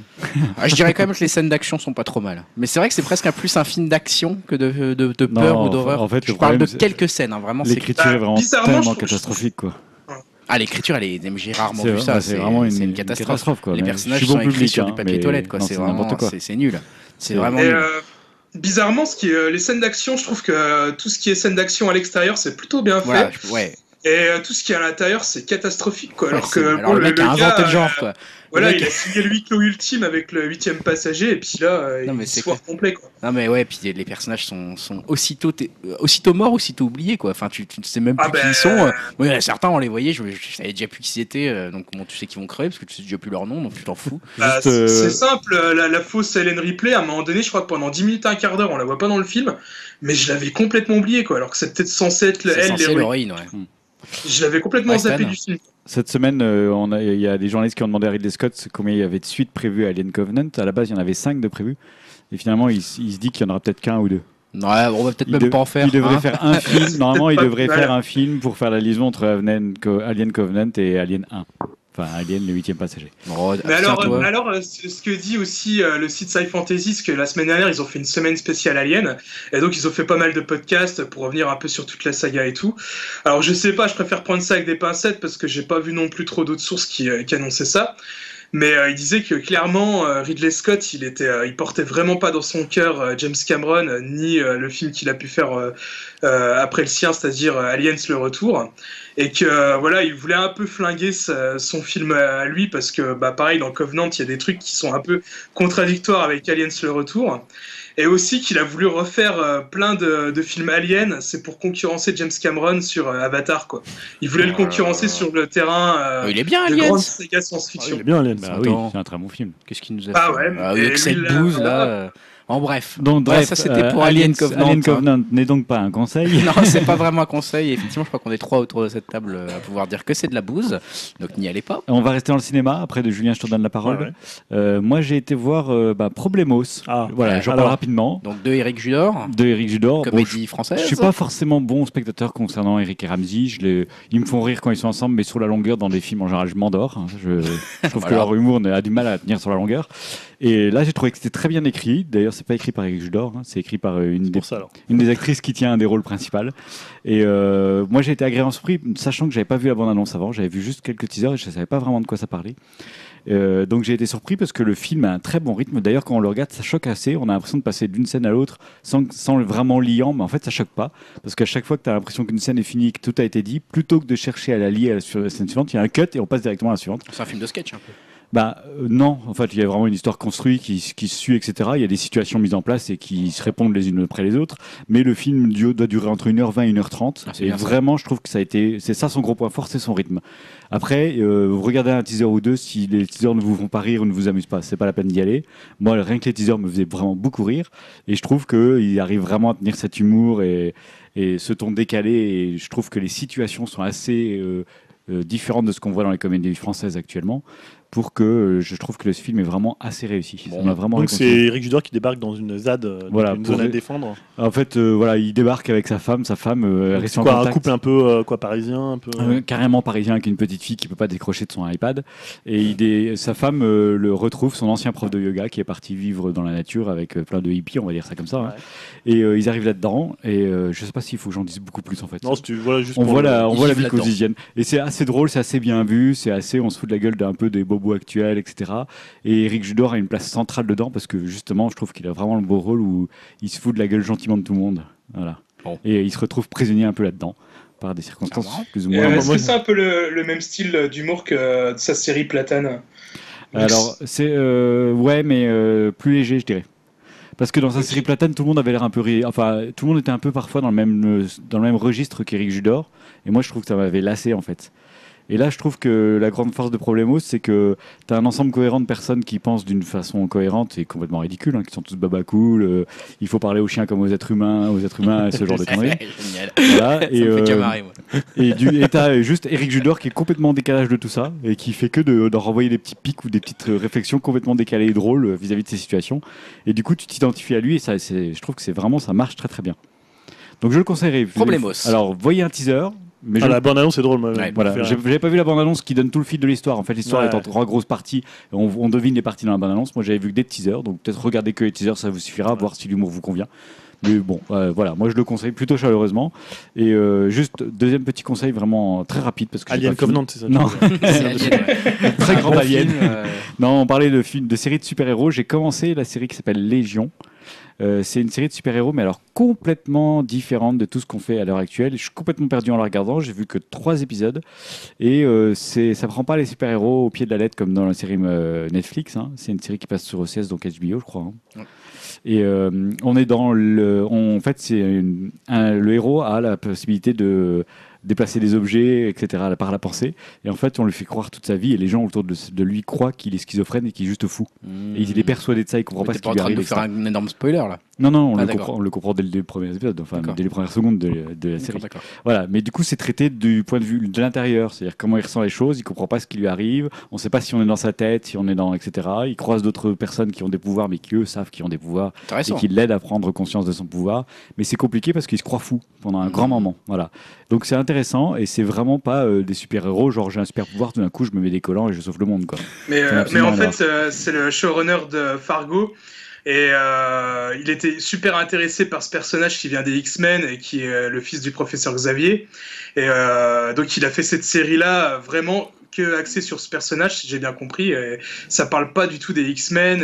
Les X-Men sont pas du tout évoqués. Enfin, il y a une la- sorte de, il y a une sorte d'école à la professeur Xavier, mais qui, où il n'y a pas professeur Xavier, hein, avec une autre euh, responsable, etc. Et il atterrit dans cette école à un moment, et tu vois d'autres personnes Ouais. qui ont d'autres super pouvoirs, mais voilà, c'est assez marrant parce que les pouvoirs sont, sont décalés, sont bizarres, personne ne sait vraiment bien utiliser son pouvoir, enfin voilà. Donc c'est assez drôle, ça fait un peu humour british, un peu à la, à la Misfits. Voilà, Légion. Ok. Légion. Voilà, j'ai beaucoup parlé. Julien, tu venais me parler d'un jeu vidéo, toi Ouais, de Gravity Rush 2. Alors, c'est un jeu que j'ai. Ah enfin. ouais. Euh, c'est un jeu que j'ai acheté, qui est sorti en début d'année sur, euh, sur PS4 et que j'ai un peu parfois abandonné, repris, bon, parce qu'il y a eu d'autres choses qui sont sorties, euh, notamment côté jeux vidéo, il y a eu Zelda, donc il y a eu pas mal de jeux assez longs. Euh, donc Gravity Rush 2, c'est la suite de Gravity Rush qui était une exclue qui était sortie sur PS Vita, euh, où on incarnait, on incarne toujours donc Kat, qui est une gravitéenne, donc c'est en fait elle a le pouvoir de, de changer la gravité, c'est-à-dire que techniquement en termes de gameplay, c'est-à-dire que tu vas pouvoir euh, bah, marcher sur les murs, marcher au plafond, euh, voilà, c'est-à-dire que le, bah, ce qui est le, haut va devenir le bas et ce qui est le bas va devenir le haut. Donc en termes de, déplacement dans un monde ouvert, c'est très intéressant. Et euh, finalement, tu, tu- tu te déplaces un peu sans dessus dessous. Donc le premier sur Vita est un jeu assez ramassé qui durait une dizaine d'heures. Et là, ils sont un peu tombés dans le, dans le syndrome de la suite, euh, un peu euh, j'en fais plus parce que je passe sur une console qui est plus puissante. Et finalement, je perds un peu tout ce qui faisait euh, le sel du, premier du premier épisode. C'est-à-dire que c'est un monde ouvert beaucoup plus grand. Euh, mais où finalement, bah, c'est un peu ce qu'on disait quand on avait parlé de Zelda sur les mondes ouverts, c'est-à-dire c'est un monde que tu traverses pour aller d'un point A à un point B et que tu vas pas forcément découvrir parce qu'il n'y a pas grand-chose à découvrir. Alors ils ont rajouté plein de quêtes secondaires qui sont parmi les pires quêtes secondaires que j'ai vues. Ah, franchement, c'est chiant comme pas permis quoi. Non mais c'est vrai parce que c'est un jeu que j'adore pour plein de raisons. C'est-à-dire c'est un jeu qui a une DA euh, géniale. C'est un jeu, bon, Ouais. c'est c'est un jeu japonais euh, avec des décors un peu à la Moebius. Euh, c'est hyper, c'est voilà, c'est un style graphique que je trouve vraiment toujours aussi euh, génial. C'est des musiques qui sont juste dingues. La DA est juste fabuleuse. Pour moi, c'est une des meilleures DA de cette année, mais c'est ruiné par des quêtes. alors, c'est des trucs genre tu dois aider un chien, euh, un moment t'as une petite fille à faire voler pour l'emmener à tel endroit. Et autant dans le premier, ils avaient réussi à éviter un peu cette niaiserie, des fois qui est un peu typiquement japonaise, autant là, ils y vont vraiment. Alors, alors, les quêtes secondaires, tu vas me dire, t'es pas obligé de les faire, mais euh, bon, voilà, elles sont là. Ouais, Moi, si je fait complétiste, aussi. ouais. Euh, alors la quête principale en plus elle est bon elle est pas beaucoup on dit c'était mais j'ai vu des non et moi j'ai vu des trucs écrits où c'était genre c'est guide de bord quoi. Parce que tu as un truc entre la lutte des classes entre euh, euh, ceux qui vivent en haut ceux qui vivent en bas qui était déjà d'ailleurs dans le premier mais qui était un peu plus esquissé. Et là c'est quand même avec des gros sabots. Ouais. C'est pas très très fin. Après sur le gameplay c'est toujours un peu le même principe avec euh, des caméras qui sont parfois un peu euh, qui partent un peu en vrille, mais ça joue plutôt bien, c'est plutôt joli et comme je disais la DA rattrape le tout. Mais voilà c'est vraiment le truc où ils avaient une bonne idée de base qui tenait sur 10 heures et ils se sont dit bah comment on va la faire sur euh, 30-40 heures comme Ouais, un jeu ça. classique? Et alors t'as as des défis qui sont pas très intéressants et c'est surtout les quêtes secondaires. quoi. Puis là, tu- Ouais, c'est un jeu que Plus ça- jamais ça. non mais c'est un jeu, ça m'embête parce que c'est un jeu que j'ai envie d'aimer et que j'aime par plein d'endroits. Des fois je me dis ah ça c'était un passage qui était génial quand tu fais une mission principale et des fois je suis là je me dis putain mais pourquoi je suis en train de faire cette quête complètement nulle euh, avec un chien que je dois suivre et qui doit sentir des trucs. euh, non mais des fois t'es là, j'étais des fois j'étais atterré par les quêtes que je faisais. Donc Ah, voilà, je le conseille pas forcément mais je pense que tous les gens qui ont aimé Gravity Rush le premier sur Vita l'ont fait ou l'ont acheté parce que c'est un jeu qui était vraiment marquant. Mais moi c'est un jeu vraiment c'est une de mes- de mes déceptions pour l'instant de, de cette année sans que ça soit un- vraiment un mauvais jeu. hein. C'est pas non plus. un- c'est pas une merde non plus. hein, mais- Bon bah voilà pour Gravity Rush 2. hein. On verra si, euh, si vous y avez joué dans les commentaires sur upcast.fr. Venez nous dire. Je crois qu'Yao l'a sûrement fait aussi. Non, il a pas du Ah tout bon aimé le premier. Ah il avait pas aimé. Je crois Ouais, qu'il l'avait aimé. Il adore la. DA aussi, mais il aime pas du tout le gameplay. Ah d'accord. Ok. Bon bah autant pour moi. Ok, bah on va évoquer euh, tout de suite les sorties ciné des deux prochaines semaines, à savoir bah, celle de demain. Oui, c'est ça. 17 mai ouais. Enfin, euh, quasiment aujourd'hui. Euh, le 17 mai. Donc, qu'est-ce qui sort le 17 mai Grégoire, rien pour toi? Rien. Non, que de la merde. voilà, euh, que de la- Mais moi je suis particulièrement mécontent de ces 15 prochains jours au Ah ouais ciné. hein. Ouais, ouais, la tête j'avoue, là, ouais, il est pas content. Ah ouais non je suis pas content. Bon il y a le roi Arthur que tout le monde a mis. là. Alors, Euh, Julien, non, Julien et Dim ont mis le roi Arthur. Vous êtes très courageux, les gars. Bah, Pourquoi? Je sais pas, dis, vas-y. hein. Euh, moi, je l'ai mis euh, bah, déjà parce que j'aime bien me faire au moins un ciné par semaine, mais, c'est vraiment ce qu'il faut quoi. mais en plus, euh, voilà, je me suis dit, ouais, pourquoi pas, ça peut être drôle. euh, Charlie, euh, Charlie Hunnam, euh, il joue Mm. comme une patate, mais il me fait rire. Oh putain il joue mal lui. Et euh, j'ai vu, euh, c'est, euh, je sais pas si vous connaissez le site de ciné qui s'appelle CloneWeb, où ils ont titré leur, euh, leur critique pour le roi Arthur, euh, Guy Ritchie ou le mec qui nous ferait euh, presque aimer euh, Alien Covenant et euh, Ghost in the Shell. donc ça annonce la couleur. Et, et du coup là, ouais, je vois en plus la durée 2h06, donc euh, je sais pas si je vais forcément le conseiller au final. Oh putain je pense que je vais bien 2h06, dormir. c'est quand même long. C'est long pour une grosse bouse. euh, Euh, moi, je l'ai mis parce que Guy Ritchie. Et, euh, Enfin voilà. Toi, le- t'aimes bien les effets un peu relous de Guy Ritchie, toi? Non, mais parce qu'en fait, j'ai- j'aime beaucoup son premier euh, Sherlock Holmes et je déteste le deuxième. C'est exactement comme moi. Alors le deuxième, je trouvais que c'est une bouse. Affreux. le Avec premier la- aussi en fait non. Non, le, le premier, premier, il est regardable. En fait, il est drôle parce qu'il y a aussi l'acteur drôle, principal voilà. dont j'ai oublié le nom qui est vraiment très bien dedans. Mais le deuxième, de il se Jude Law et de euh, dedans il y a Jude Law et euh, Robert Downey Jr. Voilà, c'est Robert Downey Jr. Merci. Le deuxième se termine de façon ridicule en bataille sur un pont. Là. Et le deuxième, c'est en fait tout ce qui réussit dans le premier, il le rate. Oui, C'est-à-dire non, les mais- scènes d'action sont Et ridicules, l'humour est- tu euh, ne tiens pas, alors que le premier est plutôt Le, sympathique. le premier est même drôle à revoir, j'ai envie de dire. Mais là, le roi Arthur, ça m'a l'air d'être un deuxième, quoi. Bah, il tente la même chose, c'est-à-dire de, il rock'n'rollise. Euh... Ouais, non, mais ça, voilà. Bon, moi, Bon. ça me tente pas, mais. Voilà, j'ai mis quand même, mais bon entre Oui. parenthèses, hein. Ouais, mais bon trois petits points. Après, on a choisi un même film, Julien, Les Fantômes d'Ismaël. Qui sort demain, c'est ça? Oui. Ah, je crois qu'il sortait la semaine d'après. Non c'est le sort 17 mai Fantôme Bah d'Ismaël. oui, je ne- tu as mis rien alors qu'il y avait les fantômes d'Ismaël. Ouais, Euh, non, ça a l'air chiant. Bah, je, ça, je suis voilà. désolé. Ah, écoute, Typiquement, film français, on peut pas te le reprocher, c'est Arnaud Desplechin. la bande-annonce ne vend pas bien le film. Ça, je suis désolé. Voilà, il faut connaître le réalisateur, il faut apprécier ce qu'il fait, ou Oh en tout cas connaître ce qu'il fait peut-être pour apprécier ce Je genre crois de que je me film. suis endormi deux fois. Bon, voilà. Non. donc le- le- l'histoire c'est Mathieu Amalric hein, donc euh, dont la femme est partie euh, il y a quelques années et qui rencontre une autre femme qui est jouée par Charlotte Gainsbourg Mm. et cette femme qui était partie va revenir 20 elle ans est jouée après. par Marion Cotillard 20 Voilà. ans après sauf qu'il y a plein d'histoires à l'intérieur de ce film qu'on voit pas d'ailleurs dans la bande annonce puisqu'il y a d'autres acteurs notamment Louis Garrel qui joue dedans donc il y a, il y a souvent dans les films de Desplechin il y a à peu près 4-5 films en un c'est ce qui fait qui toujours avec des récits qui sont comme ça entrecroisés Euh, bah, pour moi Desplechin c'est un des meilleurs réalisateurs français euh, Il faut aimer, hein, c'est qu'il peut être euh, pas difficile d'accès, mais un peu rebutant parfois. Un Bon, conte allez, de Noël, par exemple, c'est très, c'est vraiment très très bon film. Préféré. Rennes Moi, j'ai bien aimé. Hein, j'ai mais- pas aimé. Un conte de Noël, c'est mon Un conte de préféré. Noël, j'ai bien aimé, moi. Ouais, c'est mon préféré moi. de Desplechin. le dernier était magnifique Trois souvenirs de ma jeunesse Je l'ai pas vu. Je vais le voir beau film justement. Ah, il passe au cinéma, il passe à la télé en ce moment. Je vais le voir. Et Esther Kahn, par exemple, c'est chiant à mourir. Ouais, après tous les films sont Voilà. pas. euh, Ici, il est assez Et moi. celui-là a l'air d'être chiant.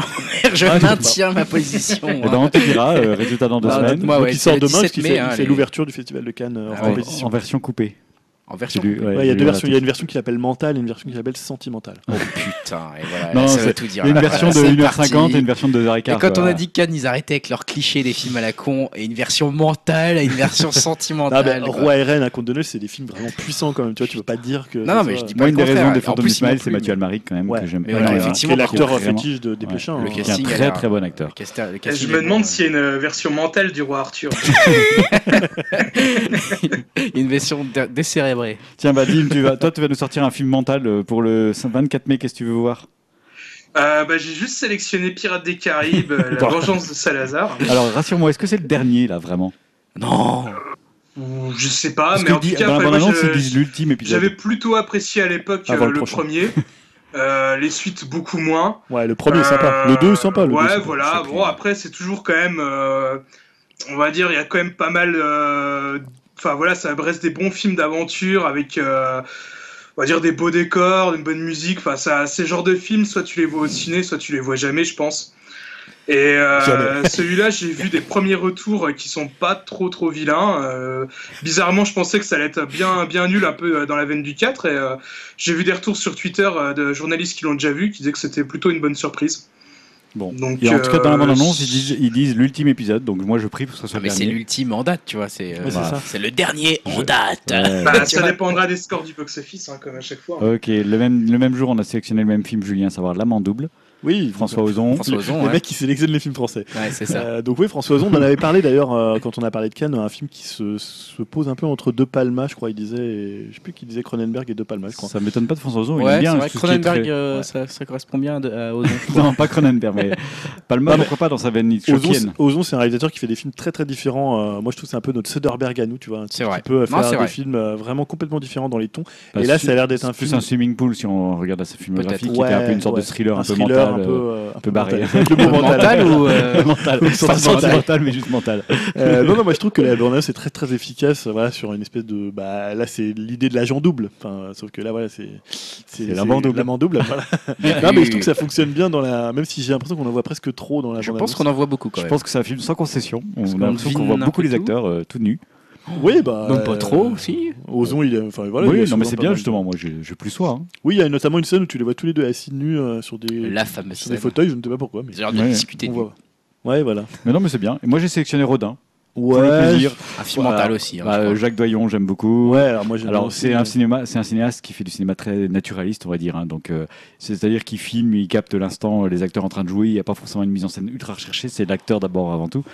Mais euh, ça peut, ça peut C'est mental là pour le coup. Oh putain, ça a l'air Mais non, chiant mais aussi, Jacques ça. Doyon, c'est le petit criminel par exemple qui a révélé Ah, Nicolas. moi j'ai un peu de mal avec, euh, avec Vincent Lindon en. Voilà, moi je suis Rodin. curieux. Mais il y a une histoire quand même ou c'est Bah, juste Rodin, euh, c'est le non mais Rodin. ouais mais on va juste le Non, voir non, il y a des histoires, bah, il, va, il va choper euh, Camille Claudel et puis les gens vont dire mais attends mais qu'est-ce que c'est que cette petite gourgandine que tu nous as ramenée Moi, je suis curieux de voir, je sais pas combien d'an- d'âge d'écart. Vincent Lindon dans un rôle à composition, dans un Jacques Doyon en plus. Ouais, moi ce qui est bien, c'est toujours ce côté quand tu fais des trucs comme ça un peu historiques, sur, sur de la peinture, sais, un peu les phrases un peu bateau. euh, T'as l'impression que les types ils, ils passent leur temps à dire des phrases, euh, Oui.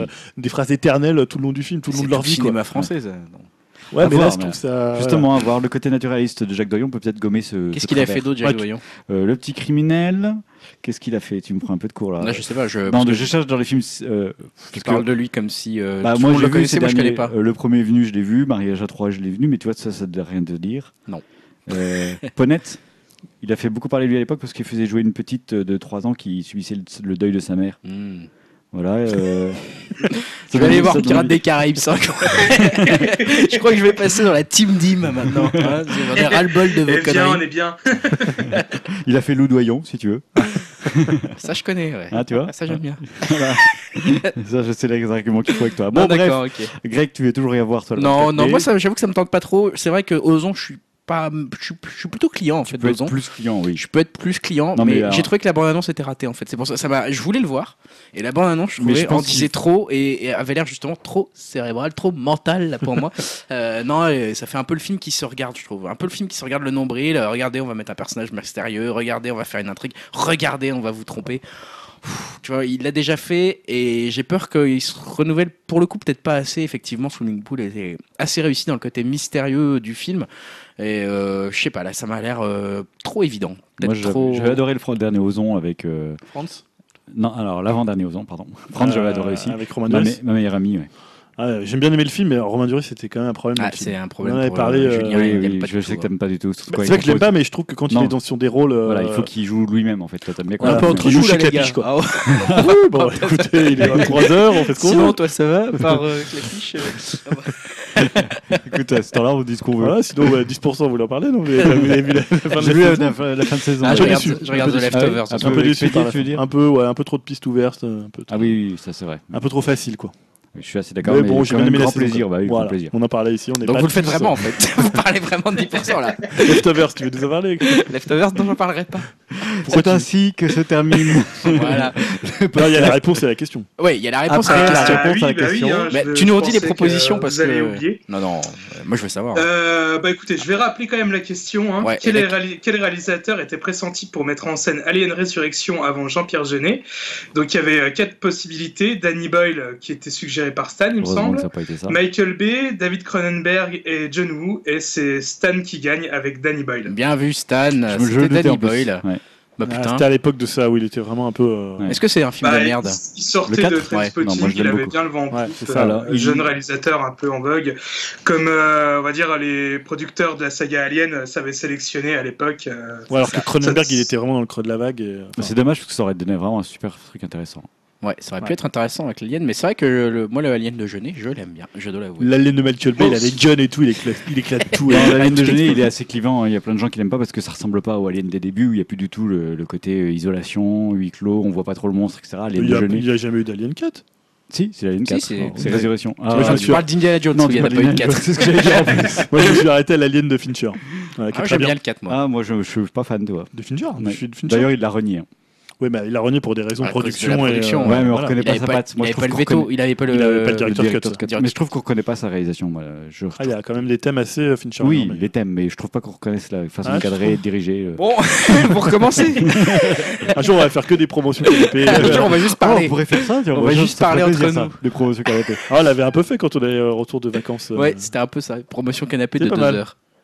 Bon, ainsi s'achève le Ah, il y a la podcast numéro. Oui, bah, je peux faire la conclusion. Les relous. Ah non, mais il y a encore une rubrique. Attends, en fait, on t'a pas En dit. fait, j'ai pas parlé de. La techno, là, techno, il n'y a pas une partie techno, là. Putain, eh, vous l'avez compris, on est fatigué. On va conclure le podcast. C'est J'ai moi plus qui de voix, surtout. moi. Donc, je conclus. euh, on conclut. Webcast 44. Euh, Dans la vous pouvez nous retrouver sur iTunes, bien sûr, vous tapez Upcast. Vous pouvez nous aller sur notre site upcast.fr. Il y a plus grand monde qui vient. venez, venez. Mettez des petits commentaires. les gars. Euh, hein, vous donc, pouvez nous euh, mettre un message sur Twitter, Ah, réveillez-vous. Upcast France. Je crois qu'il est temps de faire gagner des trucs hein, sur les commentaires des sites. Parce que Ouais, là, Là, il y a eu du débat, donc il y a de la discussion qui ouais, s'annonce. tu crois? Bah oui. Bah oui. Euh, on vous donne rendez-vous dans deux semaines Peut-être. avec peut-être un nouveau présentateur. On Qui sait qui c'est On verra. Euh, Julien, on avait dit qu'on terminait en musique avec. euh, Bah oui, on a dit qu'on Radiohead. Radiohead, donc euh, Lift, le morceau Lift. qui n'est jamais paru sur euh, Le tube OK Computer. Computer et qui est ressorti au Computer pour les, je crois, les 25 ans. Donc je le trouverai facilement. Tu... Oui, tu le trouveras peut-être en live. Peut-être qu'il sera en live, mais moi je l'avais écouté en non live. Mais ouais, il sort donc sur un phase, une phase. Il était en phase B. Ok. Voilà. Lift Lift. Radiohead. Bonne semaine à tous et à la prochaine. Salut. Salut. Salut tout le monde. Is